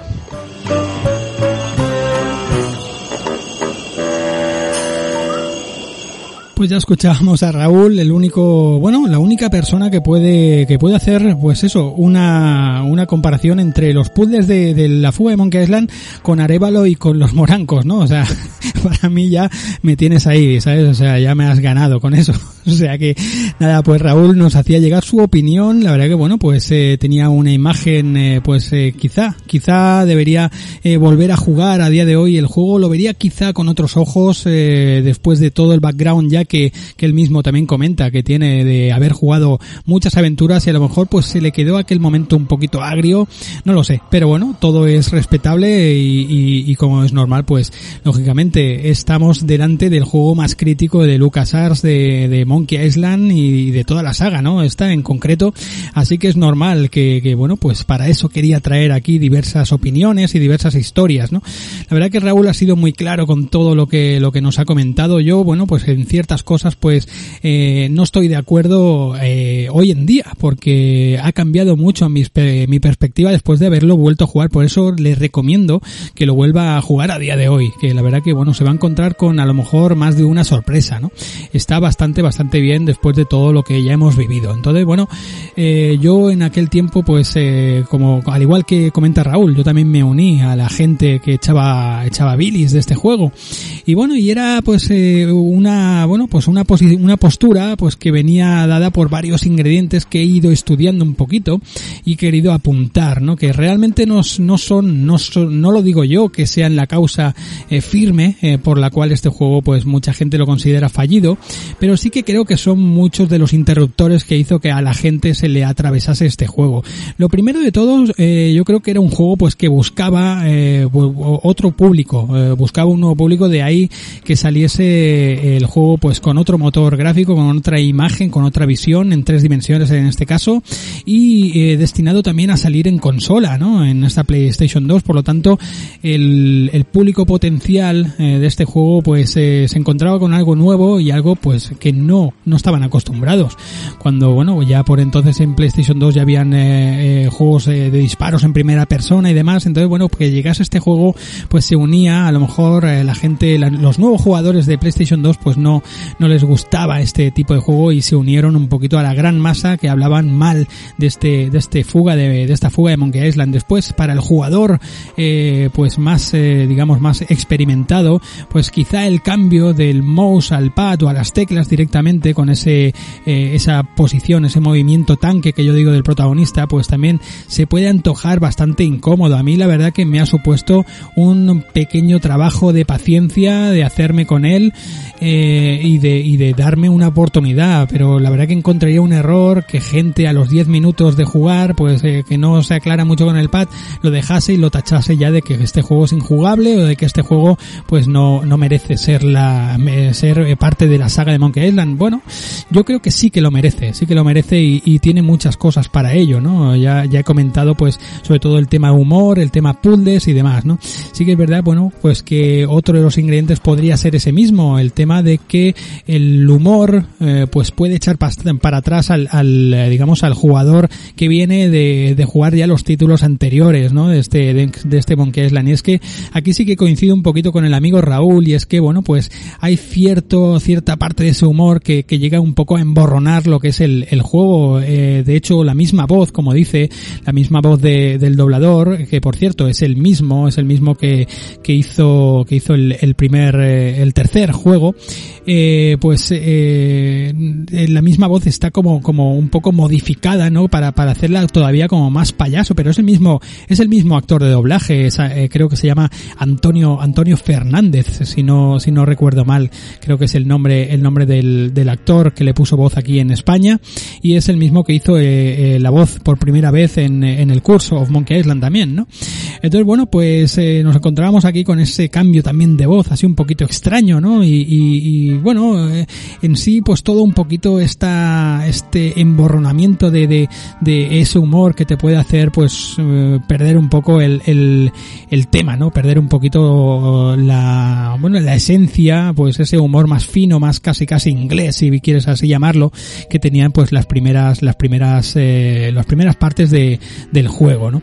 Después, aparte de todo esto, pues ya he dicho el control, el, el hecho de, del pad, ¿no? Era bastante, bastante difícil, eh, bastante complicado de, de, de, adaptarse, ¿no? Estos controles y demás, ¿no? Después eh, yo he encontrado también que habían ciertas cosas del guion, que para mí eso es incluso más importante que el tema de, del control o el tema de que el juego esté en 3D o no esté en 3D. La verdad que, de hecho, yo eso no lo considero uno de los problemas, el hecho de que hayan cambiado de imagen, hayan cambiado de 3D. Yo creo que era el paso natural que tenían que dar las aventuras en aquel tiempo, ¿no? Pero eh, otro de los eh, problemas que yo creo que son bastante, que pueden, eh, digamos, eh, cambiar bastante eh, a la gente el parecer, la idea de este juego, es que eh, he encontrado pues bastante cosas del guion que, que no se sostienen, ¿no? Hay bastantes cosas que, que tú tienes que echarle imaginación y poner parte de ti para, para que se continúe. No quiero hablar de tramas ni quiero decir nada en concreto porque no quiero spoilar, eh, spoilear el juego, pero sí que por ejemplo eh, en este juego pues eh, tenemos dos villanos, ¿vale? Tenemos a, a Lechak, ¿vale? Y tenemos a, a este, a este eh, australiano que ya he comentado antes, este Kango Mandrill, ¿no? Y, y, en ningún momento sabemos cuáles son las eh, bueno pues la, la, la, la, relación entre ellos dos ni cómo se conocen ni por qué ni, ni sabemos qué pinta aquí cuando bueno hay, hay ciertas cosas que, que, que, no se no se han explicado no te lo encuentras aquí y ahora pasa esto pam. Y bueno y tú tienes que echarle imaginación no tienes que, que darle ahí pues tu parte tu parte fantástica y, y sacar pues una una pues una parte del juego que no está escrita ni siquiera, ¿no? Bueno, pues habrá sucedido esto y te quedas con ello, ¿no? Después también tenemos a, otro de los personajes que encontrábamos en anteriores en anteriores entregas, eh, tenemos a Herman eh, eh, Zutrut, ¿no?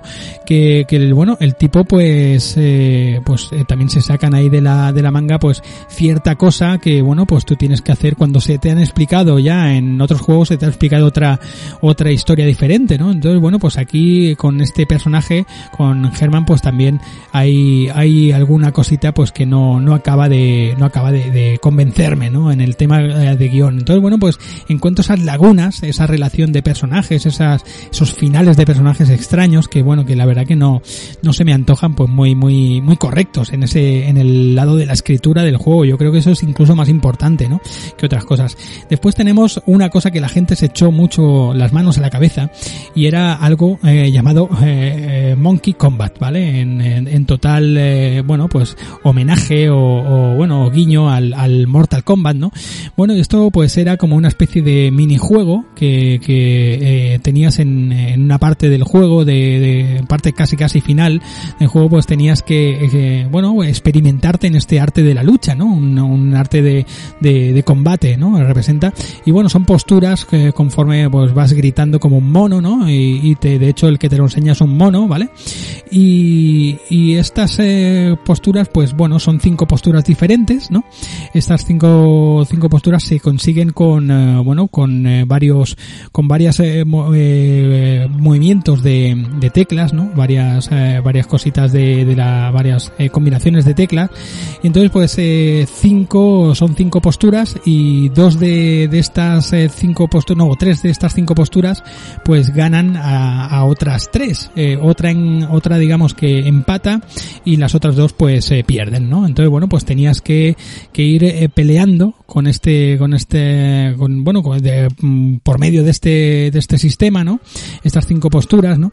Entonces, bueno, pues, eh, digamos que las cinco posturas eran mono ansioso, babu, babuino que menea, gibón cobarde, chimpancé de carga y mono borracho, ¿no? Entonces, bueno, pues era un poquito difícil porque era casi casi te, bueno, consistía casi en un factor suerte, porque cada vez que empezaba un nuevo combate, estas posturas, estas, digamos, estas maneras de ganar, eh, pues iban cambiando. Entonces, más o menos tú te tenías que saber la tabla, digamos, la tabla de cómo iban esas posturas cambiando a de mayor nivel y demás, ¿no? Entonces, bueno, pues, eh, la verdad que era un poco, era un poco mm, tedioso y esto a mí, la verdad que eh, fue una de las causas por lo que no rejugué tanto al, juego. Sí que es verdad que este Monkey Combat a mí me molestó, me molestó un poquito y, y que, a mí pues no me y que me obligasen incluso pues en uno de los combates finales a utilizar este sistema, pues la verdad que no lo acabo de ver, no me acabo de de, de, de bueno de convencer este este sistema, ¿no?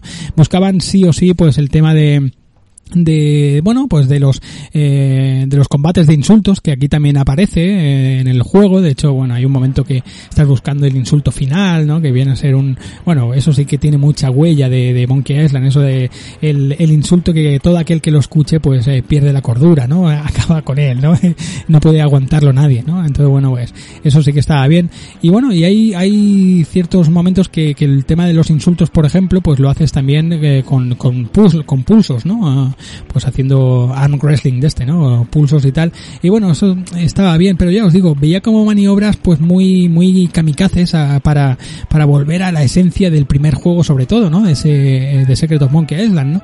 Entonces, bueno, pues todo esto, uff, a mí pues no me acabo de funcionar mucho, pero bueno, al fin y al cabo eran cosas que tampoco me nublaban el resultado final del juego. Entonces, pues centralizar todo el odio y toda la, la ira porque el juego pues tenía el Monkey Combat este o tenía pues de nuevo los eh, insultos o que los puzzles no esto que estaba en 3D pues la verdad que mmm, no me acaba de hacer mucho para mí pues se pierden un, un título pues que, que, hace bastante justicia a lo que es la saga no eh, ¿Qué más? ¿Qué más os tengo que contar? Bueno, pues eh, el, tema de los controles, pues ya os he comentado eh, que era pues bastante bastante complejo todo el tema este de, de, conocer las, las teclas. Entonces, bueno, estos ingredientes que os he ido diciendo, pues son los que posiblemente la gente pues eh, peor veía, ¿no? Incluso yo eh, voy a añadir otro más, ¿no?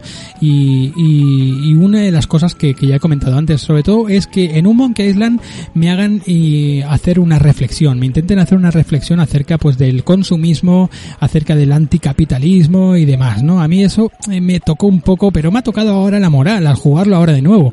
Soy más, más consciente de todo esto y tal y a lo mejor pues me ha, me ha chocado un poquito más. Entonces, bueno, yo jugaba estos juegos y tenía pues el tema de la saga Monkey Island pues como algo muy desenfadado, ¿no?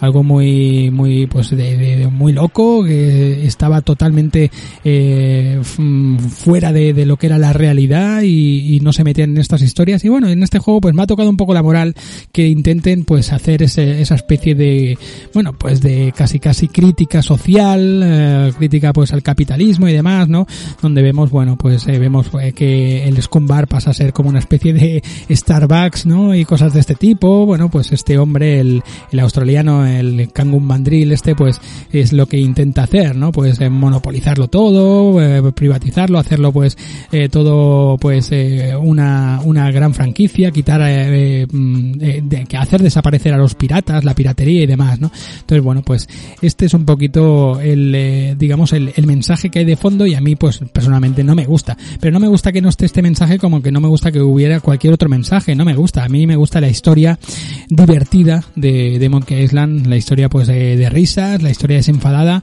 sin nada más. Blanca de fondo o negra o verde como tú quieras, pero, pero que no me metan aquí rollo realista que no me, no me pega para nada, ¿no? Entonces, bueno, pues quizá ese rollete viene así que es verdad que viene más de, de, de los directores nuevos, de Sin Clark y de Michael Steinbell, pues que venían también de ese, de ese Saman Max y todo esto, ahí ya, pues, ya hacían ciertas cositas, pues que tenían mucho, mucho que ver con toda esta crítica, eran un poco más punkis, más así y tal, ¿no? Entonces, bueno, pues, encontramos ese lenguaje que a mí personalmente, pues no me, ese mensaje que a mí personalmente no me ha gustado, ¿no? No me, no me ha gustado encontrarme aquí en el, en este Monkey Island, ¿no? Me, me ha echado un poco de lo que es la, la esencia del, del, juego. Vamos a escuchar ahora un audio, un audio que me han enviado también, pues eh, desde, bueno, desde los amigos de la taberna del androide. El amigo César Fernández me, me hace llegar, eh, pues un audio también hablando, pues, eh, pues su opinión, un poquito también, tiene sus partes negativas. Vamos a escucharlo, que es muy interesante también eh, la colaboración de, de la taberna del androide aquí en el Point and Click. Muchísimas gracias y vamos a, vamos a darle caña, venga.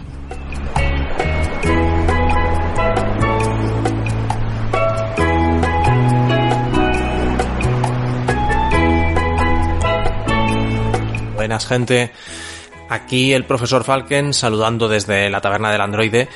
Y, y bueno, pues si tenemos que hablar de, de, la fuga de Monkey Island o Escape from Monkey Island, dependiendo de, de dónde lo hayáis jugado, con qué idioma, pues la verdad es que yo lo recuerdo de la época en que, en que apareció. Yo lo jugué, si no recuerdo mal, que ya son 20 años y ya, ya empieza a costar si no recuerdo mal, yo lo jugué en PlayStation 2, porque es un juego que también salió para, para consola, aparte de plataformas PC, que era lo habitual para, para este género. Y es un juego que en su época, pues, mm, es verdad que, que, gustó, me gustó bastante, que gustó en general, yo creo. Si no recuerdo mal, tuvo unas notas bastante decentes. Pero que, pero que si lo comparas con el resto de la saga, pues es un juego que, que es un poquito más, más flojo. Tal vez por el hecho de que Ron Gilbert, el creador de, de Monkey Island y que trabajó en los dos primeros, y al igual que en la tercera entrega, aquí ya no participó. Y entonces, a pesar de que, de que él no está y que se encargan de, de este juego gente del propio estudio de, de Lucasfilm, eh, que más o menos le siguen dando ese, ese aire, pues hay unas diferencias que yo creo que son, que son notorias y que, y que le hacen que este juego pues se sienta un poquito más flojo comparado con, con las otras entregas. Creo que creo que aquí estamos más o menos todos los fans de la saga de acuerdo en que es probablemente la entrega más floja de, de todas las que de todas las que conforman esta cuatrilogía de, de Monkey Island. No vamos a entrar en el, en el Tales from Monkey Island, pero sí que de estas cuatro entregas probablemente la, la más floja. Y si tenemos que entrar en detalle, yo creo que el, el aspecto gráfico que siempre ha sido, por ejemplo, por, por, empezar con algo, ha sido uno de los puntos más contenciosos de este juego, de, ese salto al 3D, comparado con, con, ese, con ese dibujo animado del, del tercero y el, y el, maravilloso pixelar de, de las dos primeras entregas. Yo creo que es un, es un salto que era lógico por la época y que en este caso, y revisitando ahora vídeos para, para refrescar un poquito la, la memoria, creo que ha sobrevivido bien el paso del tiempo si lo comparamos, por ejemplo, con otros juegos de, de aventura gráfica de la época que también se, se, metieron en el 3D y estoy pensando, por ejemplo, en la, en la saga Gabriel Knight, que también es otra de mis favoritas. Y ahí, mientras que Gabriel Knight no aguanta el paso del tiempo, es, tú ves ese juego y la verdad es que choca bastante el, el aspecto visual. Aquí la decisión de hacerlo con un estilo más, más cómico, más de dibujo animado, también, aunque sea 3D, creo que le da un, le da un plus a la hora de sobrevivir el paso del tiempo y que, y que nos siga pareciendo bastante, eh, bastante convincente, aunque, pues obviamente han pasado muchos años y la tecnología ya no es la que era en ese momento. Peor es el esquema de control, esos controles tipo tanque y esa manera de gestionar el, el inventario y, la interacción con los objetos, que eso ahí sí que hemos dado un salto cualitativo y eso sí que no, no sobrevive muy bien el paso de los años, pero bueno, se lo perdonamos porque es, es un hijo de su época y aunque lo, lo, podemos poner en la columna de las cosas malas, yo creo que, que era como en ese momento se, se entendían estos, estos juegos.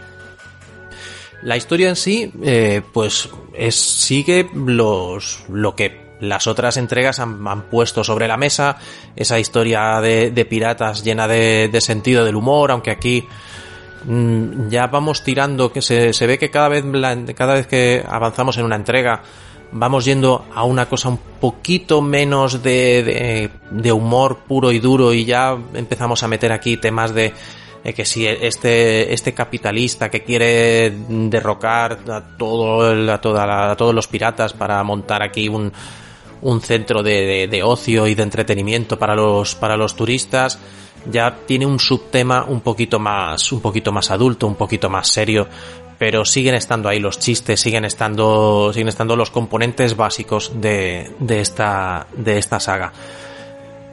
Lo malo de esta historia es que mmm, siempre ha dado la impresión de que la historia más o menos quedaba cerrada en el 2, el 3 lo alargaba de una manera un poquito, un poquito convincente, pero, pero que podía funcionar. pero aquí ya sobre todo a la parte del final yo creo que es donde, donde se nota que, que cuesta mucho a estos guionistas hacer seguir coherentemente una historia donde ya el personaje ha superado el primer el primer escollo que, se presentaba en la saga, que es el de quiero ser un pirata, después se, se solventa el segundo escollo que es me quiero casar con Elaine, y ahora ya queda poco por conseguir para este, le queda poco, poco espacio para crecer a este personaje. Y yo creo que se nota sobre todo al, al final de este, de este Escape from Monkey Island. Sobre todo si nos vamos a esa parte odiada 100%, yo creo que no, aquí no tiene, no tiene salvación ninguna, que es el, que es la lucha de monos, esa, esa parodia de Mortal Kombat que, no está bien ejecutada, vamos a ser muy sinceros y que se convierte en un ensayo y error terrible, aburrido, lento y que desemboca en una batalla final contra Lechak bastante que te deja bastante frío, que te deja bastante frío.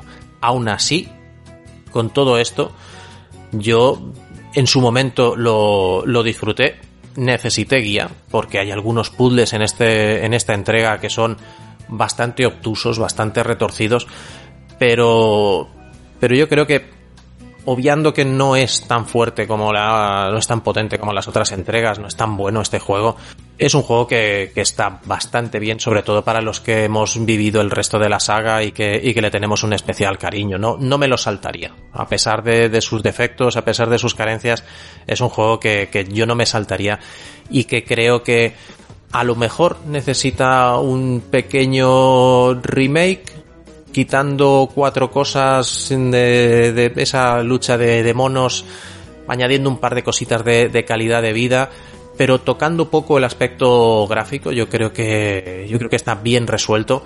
La música es maravillosa, eso sí que eso sí que lo tienen todas las entregas. No hay no hay banda sonora mala en esta saga. Eso sí que eso sí que lo tiene y la verdad es que es un juego que que sigue siendo recomendable a pesar de sus carencias. Hay que ir con la mente preparada para, para encontrarse cosas que, que, a día de hoy nos chocan, pero es que tenemos 20 años a cuestas de desarrollo de videojuegos. Y aún así, yo creo que este, si, si os han gustado las anteriores entregas de Monkey Island, es un juego que, que merece la pena visitar y que merece la pena jugarse. Y nada más por mi parte. Gracias por escucharme y nada, se despide el profesor Falken y nos vemos en la taberna del androide. Muchas gracias.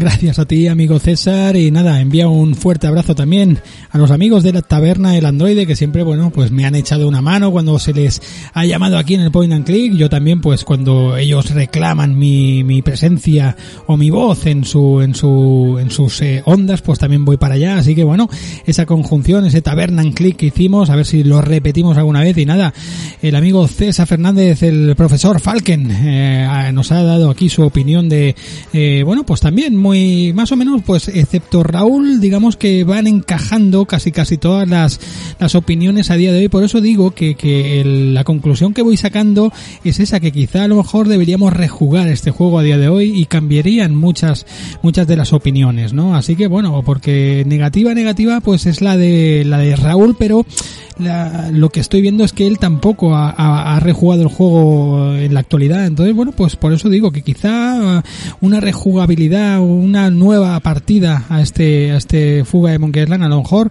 le dotaría de una nueva vida, pues un poquito más positiva, ¿no? A, este, a este cuarto capítulo de la saga de, de Monkey Island. Pues bueno, pues vamos a continuar con el programa. Hemos escuchado también ese audio ya de, los amigos de la taberna y vamos a ver qué más tenemos por aquí. Venga.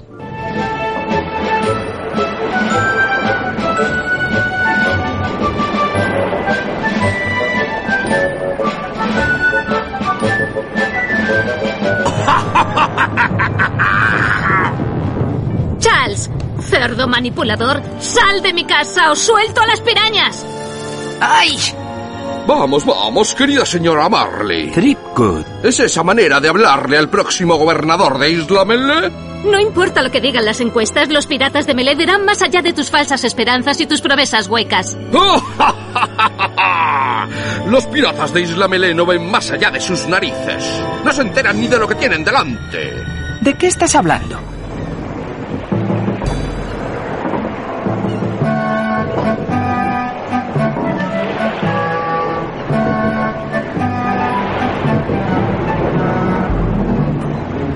Bueno, pues ya hemos escuchado también el doblaje, ¿verdad? Ya lo había dicho antes, pero bueno, el doblaje, pues eh, como veis, para mí también está bastante, bastante bien trabajado, ¿no? Eh, los actores, bueno, pues muchos de ellos repetían. Eh, Antonio Fernández Muñoz era otra vez, eh, como ya he comentado antes, el papel de Guybrush Threepwood, pero bueno, le daban esa especie de modulación, como un tono más alto, así como de una manera bastante artificial, y no le acabo yo de ver, como, como para darle más comicidad o más eh, humor, no sé, no, no me acaba de, de pegar mucho, pero bueno, el Sapinillos pues repetía otra vez como Elaine Marley, también la habíamos visto en, en aquel anterior juego también, en el de Curse of Monkey Island también, interpretando a, a, Elaine, y después teníamos a Chema La Puente, pues eh, eh, era la voz de Lechak, ¿no? Y Juan Carlos Lozano, pues que actuaba pues como el esqueleto, como Murray, ¿no? También hay que comentar pues que el personaje de Stan esta vez pues lo, lo hacía otro otro actor. Eh, eh, anteriormente estaba interpretado por Julián Rodríguez, pero en esta entrega, en esta cuarta entrega, pues lo cambian y lo hace pues Aparicio Rivero. La verdad que bueno, tampoco lo hace mal eh, el personaje de, de Stan, ¿no? Eh, bueno, eh, al fin y al cabo el elenco más o menos de personajes era era casi casi de actores era casi casi el mismo y ya veis que es un resultado súper profesional. Así que nada, eh, era solamente quería remarcar un poquito esto y, y comentar pues que, que vamos ya con las conclusiones, pero antes vamos a escuchar un último audio, el último audio de mi buen amigo eh, Ángel Codón Ramos desde ese eh, tiempo de culto podcast, ese TDC podcast y también desde los aristócratas eh, junto con Víctor Olit, ese podcast que es de comedia pero que no es de risa, ¿no? Entonces bueno, la verdad que es yo soy seguidor de, Ángel desde bueno desde sus tiempos en, en carne de videoclub y demás, pues la verdad que me encanta todo lo que hace y, y bueno el tipo pues las aventuras gráficas las domina como como poca como poca gente hace a día de hoy, así que vamos a escuchar su audio su audio y, y, seguro que nos va a contar cosas interesantísimas. Venga, vamos allá.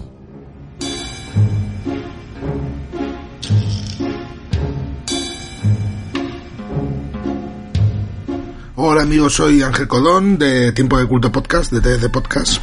Y bueno, Sergio me comentó que iba a hacer este especial de, del Escape from Monkey Island, de la fuga de Monkey Island. Y la verdad es que bueno, creo que es interesante, ¿no? Creo que es interesante hablar de este juego por muchas razones. Yo he de reconocer que es un juego al que le tengo guardado, no, no diré un odio especial, pero sí que es cierto que le guardo un lugar eh, no de honor, digamos, dentro de dentro del ranking de juegos eh, sobre la isla del mono. Pero creo que es interesante, creo que creo que la historia de- del juego es interesante, la recepción que tuvo, lo que significó, y creo que al menos ya digo merece merece unos minutos. Eh, curiosamente, lo que más me, me interesa siempre normalmente de los juegos de las aventuras gráficas de LucasArts, de esta época dorada, ya este juego salió en el 2000, o sea, cuando ya digamos, no prácticamente no, cuando ya esa época había pasado incluso hace años, o sea, no es que fuera el ocaso ni el crepúsculo, sino que ya esa, esa época no existía directamente. Seguramente esa época se había agotado hacia el año 96, ¿no? 96, como, como mucho 97. Yo, yo creo que ya eh, digamos, el, el músculo se había cansado del todo ya para el año 2000. Pero es cierto que, bueno, en su momento eh, el juego se quería que saliera, saliera bien. Eh, de hecho, se, se puso al frente del proyecto a dos de los antiguos veteranos, de los que quedaban, digamos, en LucasArts, como eran Son Clark y Michael Stumble que no dejaban de ser dos veteranos, de hecho los dos grandes veteranos que quedaban en la casa, principalmente, bueno, junto a alguno más, pero dos diseñadores veteranos que habían trabajado en, en los grandes juegos de LucasArts, en las grandes aventuras gráficas principalmente, y por supuesto en los, en los juegos de, las, de la franquicia Monkey Island, cuando pues ya no estaban a esas alturas ni Ron Gilbert, ni Grossman, ni, ni Tim Schafer, ¿no? Por lo tanto, digamos que los miembros de la cesta eran los mejores que se podían tener. Eh, pero quizás lo más grave, digamos, de esta, de esta nueva entrega de Monkey Island fuera seguramente la elección de ese, de ese motor y de esa interfaz, de ese motor gráfico y de esa interfaz de juego, que fue principalmente creado para, para Green Fandango. Y ya en su momento con Green Fandango, que a nivel, por ejemplo, de puzzles y de diseño es un grandísimo juego, sin embargo ya generó polémica, ¿no? Ese Grim E o Grim Engine, eh, el motor creado para Grim Fandango, que fue, pues eso, fue utilizado para Escape from Monkey Island, siempre con algunas pequeñas modificaciones. Pero digamos que incluso yo personalmente creo que el acabado final es incluso peor, ¿no? Dos años después de Grim Fandango, creo que ese acabado final con Escape from Monkey Island es incluso peor. Puede ser una cosa perceptiva, puede ser, de hecho, puede ser eh, muy subjetivo, porque Green Fandango es cierto que era un juego nuevo, que no tenía nada con lo que compararse, y Escape from Monkey Island tiene que compararse, pues, digamos, dos aventuras gráficas clásicas en pixel art y una aventura hecha con, con cartoon, con estilo cartoon, que sería el, el curso Monkey Island, y creo que sale perdiendo en todos los aspectos, en ese sentido, en la comparación. Es cierto que, el mundo, la ambientación, la ubicación, la localización de, Escape from Monkey Island es correcta. Creo que, digamos que el mundo lo, del Monkey, de Monkey Island lo, lo percibes en el juego. Pero creo que es justo decir que es el juego en el que, menos lo percibes. Y además es el juego en el que más, digamos, ocurren cosas que te sacan de, de, ese, de ese juego, ¿no? Intenta, intenta parecerse al, al, juego más clásico, a la, esencia de Monkey Island, todo lo que puede, intenta meter mucho humor, pero a veces parece como que lo intenta demasiado, ¿no? Y que no, y que no llega a hacerlo. Ya con Curse of Monkey Island, con el, con la tercera entrega, ya hubo críticas también, porque se abandonaba el estilo clásico pixel art por un estilo cartoon, encima, cuando todavía los gráficos digamos técnicamente no podían ser especialmente buenos, ¿no? Y, y a lo mejor un acabado que en su momento pretendía ser más parecido al que luego tuvo en los juegos de Deponia, pues tuvo que tener un apartado más, más de, de gráfico cartoon pixelado. Eh, ya tuvo, ya tuvo críticas, pero es cierto que, para bien o para mal, el Curse of Monkey Island eh, consiguió, digamos, eh, quitarse de encima el San Benito de, de, de, entre comillas, no ser un juego de Monkey Island y de que habían cambiado a Guybrush, el estilo gráfico y demás, y acabó siendo un juego que ha resultado bastante defendido en la historia. Mm, yo me hice con ellos eh, mm, en cuanto salieron. Yo el curso Monkey, tanto el curso Monkey Island como el Escape from Monkey Island los compré en, en estreno, básicamente. Y yo he de decir que sí que es cierto que las dos, las dos experiencias fueron extrañas, pero Curso Monkey Island fue una experiencia, desde mi punto de vista, ya digo, de una manera personal, bastante positiva a lo largo del juego. Y Escape from Monkey Island era una experiencia eh, que, que empezaba siendo dubitativa y acababa siendo angustiosa porque querías que el juego te gustara, sobre todo los que somos muy, muy seguidores de no solo de LucasArts como franquicia, sino de, de Monkey Island como mundo.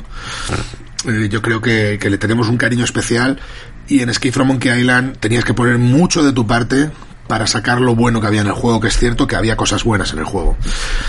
Eh, sí que es cierto, siendo justos, que la percepción que tiene la gente de que este juego fue un gran fracaso comercial y que mmm, fue el final de Monkey Island, aunque luego vendrían Tales of Monkey Island y las, y las ediciones especiales de los dos primeros juegos y demás, eh, pues como que este juego sería el cierre y no es, no es tan cierto eso. Siempre hay, ya sabéis que siempre hay polémica y siempre hay voces que dicen que, unas, que unos juegos vendieron más, otros menos. Pero si nos vamos a las listas que suele mover la gente, los números que en su momento eh, han salido publicados, incluso cuando, por ejemplo, Brian Moriarty habló de las ventas de los juegos de LucasArts, realmente Escape from Monkey Island eh, funciona mejor que Curso Monkey Island y que incluso el Monkey Island 2, que es el juego, recordemos, que peor vende de toda la franquicia. Nunca fueron grandes éxitos de, ventas, fueron éxitos relativos, sobre todo el primero, y seguramente este último juego es el que mejor vendiera después del primero, Y si nos vamos a algunas fuentes, y sobre todo, si digamos, si, si extrapolamos los primeros años de venta, porque es cierto que obviamente The Secret of Monkey Island y Monkey Island 2 principalmente, los dos primeros, se convierten en, eh, iconos pop, entonces se han, se seguido vendiendo a lo largo de todos los años, y es cierto que eso no ha pasado con Escape from Monkey Island. Escape from Monkey Island es un juego que se quedó viejo muy pronto, tanto tecnológicamente como en, en aspectos incluso de diseño de mapas y diseño de puzzles. Y es cierto que los otros han seguido vendiendo. Entonces el primero, eh, pues sí que puede, estar de lejos como el más vendido de la franquicia, pero si extrapolamos a, digamos, a los años de vida útil del, de- del producto cuando no había venta digital y demás, seguramente Escape from Monkey Island esté ahí ahí con el primero en cuanto a éxito de ventas y no sea ese gran fracaso de crítica y público que mucha gente cree. De hecho, incluso yo recuerdo en la época que las críticas al Escape from Monkey Island eran bastante tibias, no había críticas salvajes, esas críticas vinieron con el tiempo.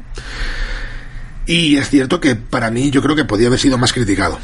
No es un mal juego, no es una mala aventura gráfica, creo que es una aventura gráfica muy tardía, que muy anacrónica, que encima se ve perjudicada por su aspecto gráfico de ese 3D que todavía no está muy pulido y que, y que, y que queda viejo muy rápido.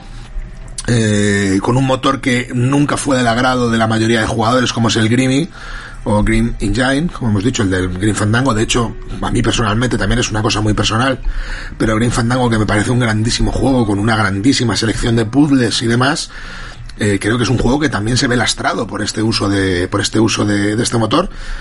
Y no quiere decir que no se pueda hacer una aventura gráfica de este tipo con un motor 3D. Yo creo simplemente que quizás fue una elección eh, en un momento de estos disruptivo en la industria, en la que hay un cambio de tecnología y tomas decisiones y a veces pues, pues digamos que no es el mejor momento para tomarlas y se nota sobre todo cuando pasa el tiempo, ¿no?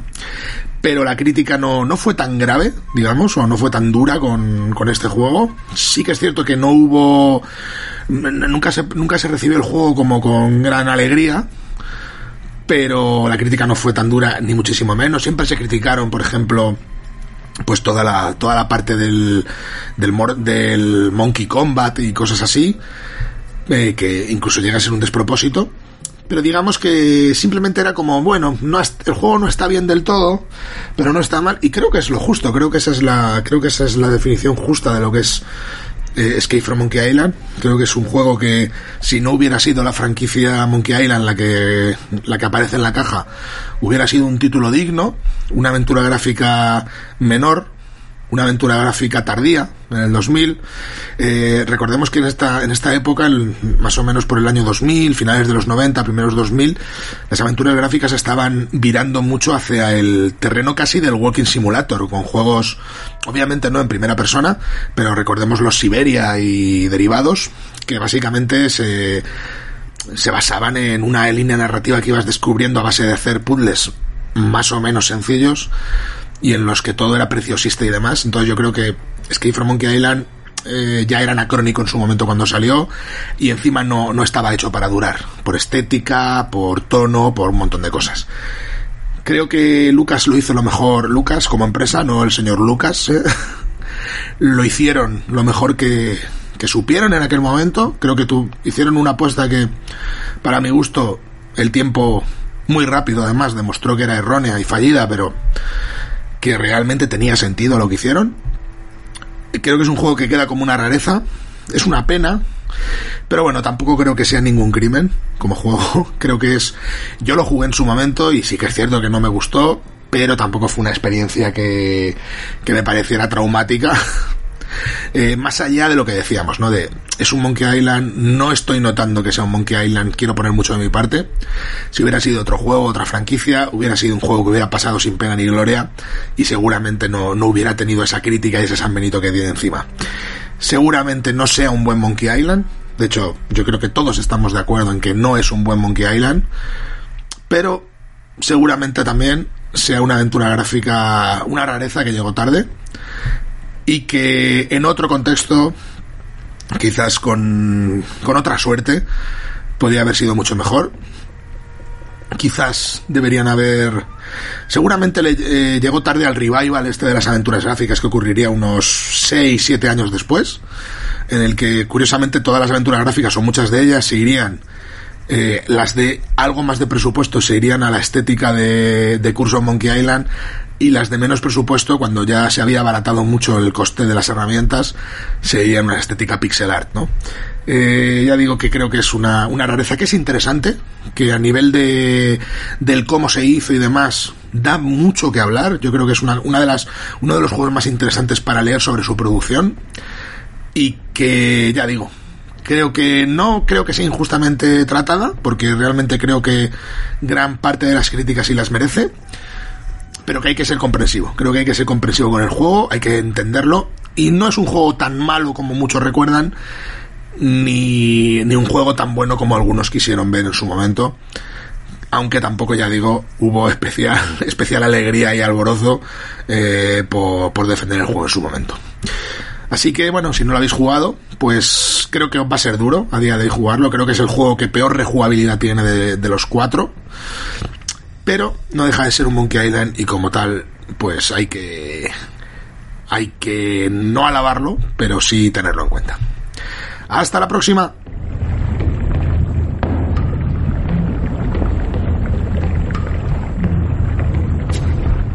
Bueno, pues ya hemos escuchado también a Ángel. Muchísimas gracias, amigo Ángel. La verdad que es súper interesante todo lo que nos ha contado y bueno, y más o menos pues coincide otra vez con lo que os eh, comentaba antes, ¿no? La gente, bueno, pues eh, sí que, bueno, pues le ven los, los puntos negativos, pero tampoco lo consideran un mal juego. Entonces, bueno, pues eso al fin y al cabo es un poquito también casi casi mi conclusión final, ¿no? Entonces, bueno, pues este podcast al menos también ha servido pues como ejercicio propio, ejercicio para mí mismo, bueno, pues para aclarar un poquito pues eh, ciertas cosas que tenía dudas eh, sobre este título y sobre esta saga, ¿no?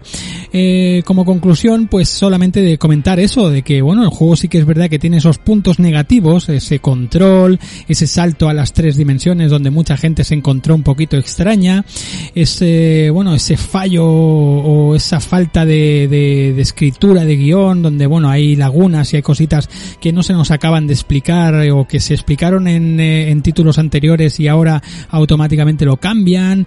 Eh, tiene ciertas cosas, ese mensaje que a mí personalmente eso sí que me ha molestado más, ese mensaje un poquito más realista, más, eh, bueno, pues más un poquito, pues para hacer a la gente un poco reflexionar, que a mí eso no me pega en estos, en estos títulos. Y bueno, eh, todo esto pues tampoco, yo creo que tampoco hacen que nuble lo que es el espíritu del juego en sí. Tiene muchas, muchas cosas buenas. Al juego lo que le pasa y uno de los mayores problemas de, del juego es llamarse, tener en su título el, los nombres Monkey Island, ¿no? Entonces, bueno, pues yo creo que eso es un lastre al fin y al cabo porque este juego si se llamase eh, pues eh, Pepito Grillo 4 pues la verdad que no habría sido ningún problema. Pero claro estamos eh, lleva eh, en la mochila lleva el peso de, de un tótem de un icono no que es eh, la saga de Monkey Island encima. Entonces pues claro la gente siempre tiende a, a compararlo con, con los títulos clásicos que tanto nos han marcado y que bueno se han convertido como decía Ángel pues en un icono pop ya, no directamente en una, en un videojuego, una aventura gráfica buena, sino en, en algo ya de la cultura, ¿no? Eh, de, de, una generación. Entonces, bueno, este juego, pues la verdad que también considero que fue muy importante eh, en cuanto al, eh, bueno, pues en cuanto al, a la ambientación, al, a, lo que sucedía en aquel tiempo fuera de, de, de, de los, de, del público en general, sino lo que estaba sucediendo, esa transición en el mundo de los videojuegos, del 3D, demás, la, la llegada de las consolas y todo esto. Entonces, bueno, yo creo que, que tuvo mucha importancia en lo que es el metamundo, ¿no? En, eh, en, lo que en lo que llega lleva alrededor el mundo del videojuego, ¿no? Entonces, bueno, yo creo que se se bueno, eh, tuvo esa repercusión en el público de una manera bastante importante, creo que hizo hizo una labor pues eh, que eh, ya he dicho antes que era muy responsable, ¿no? Por parte de, del juego. La verdad que tanto Sinclair como Michael Stembel pues tuvieron y asumieron un riesgo pues bastante bastante, fuerte que era pues el, en, en la época, en los años que corrían, pues eh, tratar una nueva franquicia, un nuevo título de esa gran franquicia, pues la verdad que era una responsabilidad y bueno, pues más o menos, al fin y al cabo, yo creo que el tiempo al final les da un poquito la razón, ¿no?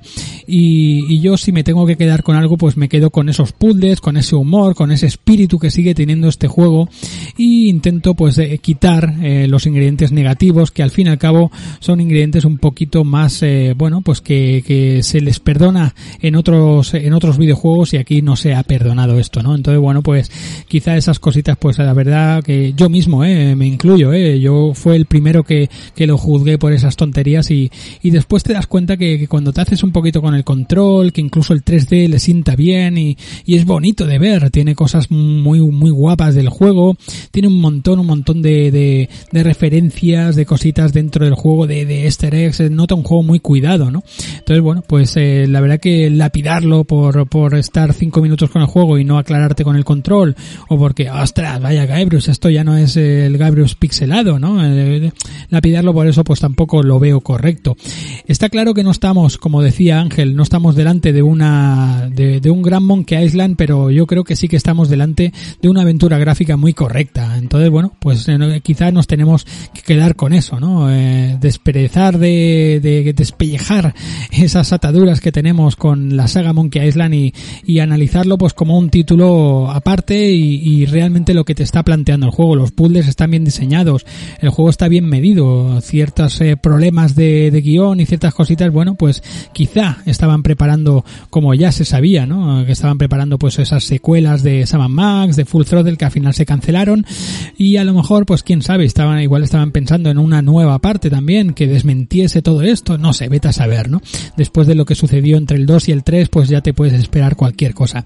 Yo me quedo con las buenas impresiones, me quedo con las buenas sensaciones que me ha dado jugar a día de hoy este juego y la verdad que me lo he pasado bien.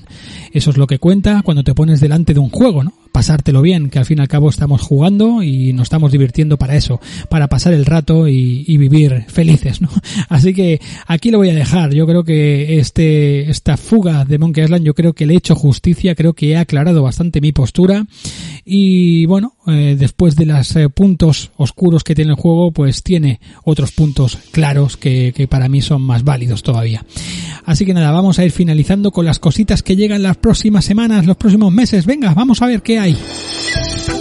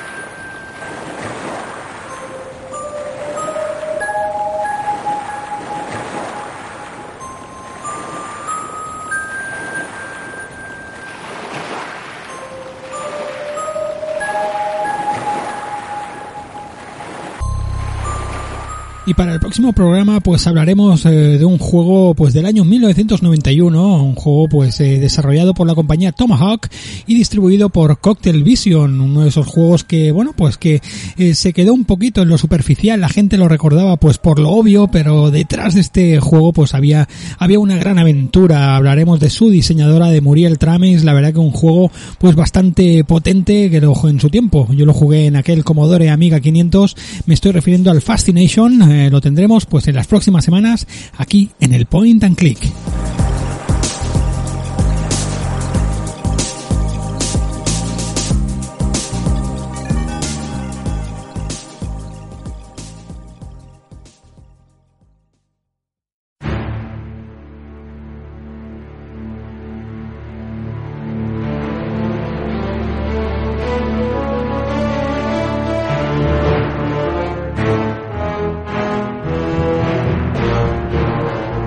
Ahora con un juego del año 2009 y es que bueno, ya que he abierto la veda con este programa, pues vamos a continuar, ¿no? Ya bueno, nos tiramos al río y continuamos con el final de la saga de Monkey Island. Vamos con ese Tales of Monkey Island, año 2009, con bueno, con su director, con Dave Grossman, ahí a la cabeza con Telltale. Hablaremos un poquito de, de bueno, de toda este esta nueva epopeya de piratas eh, con estos episodios. Hablaremos de bueno, pues de lo que tenía que ver Lucas aquí, bueno, pues muchas cositas interesantes y a ver qué, qué opina eh, también eh, pues ciertos amigos, cierta gente, a ver qué, qué conclusiones sacan también de este Tales of the Monkey Island.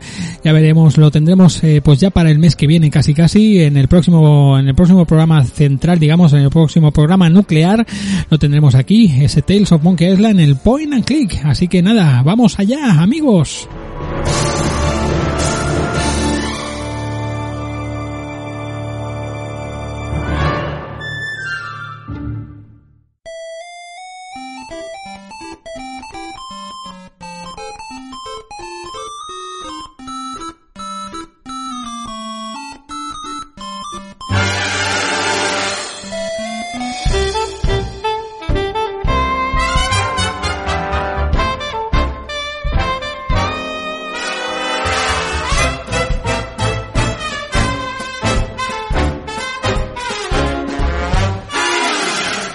Pues esto ha sido todo. La verdad que ha sido un programazo. Yo creo que, que bueno, yo estoy muy contento con lo que se, se ha tratado en el programa.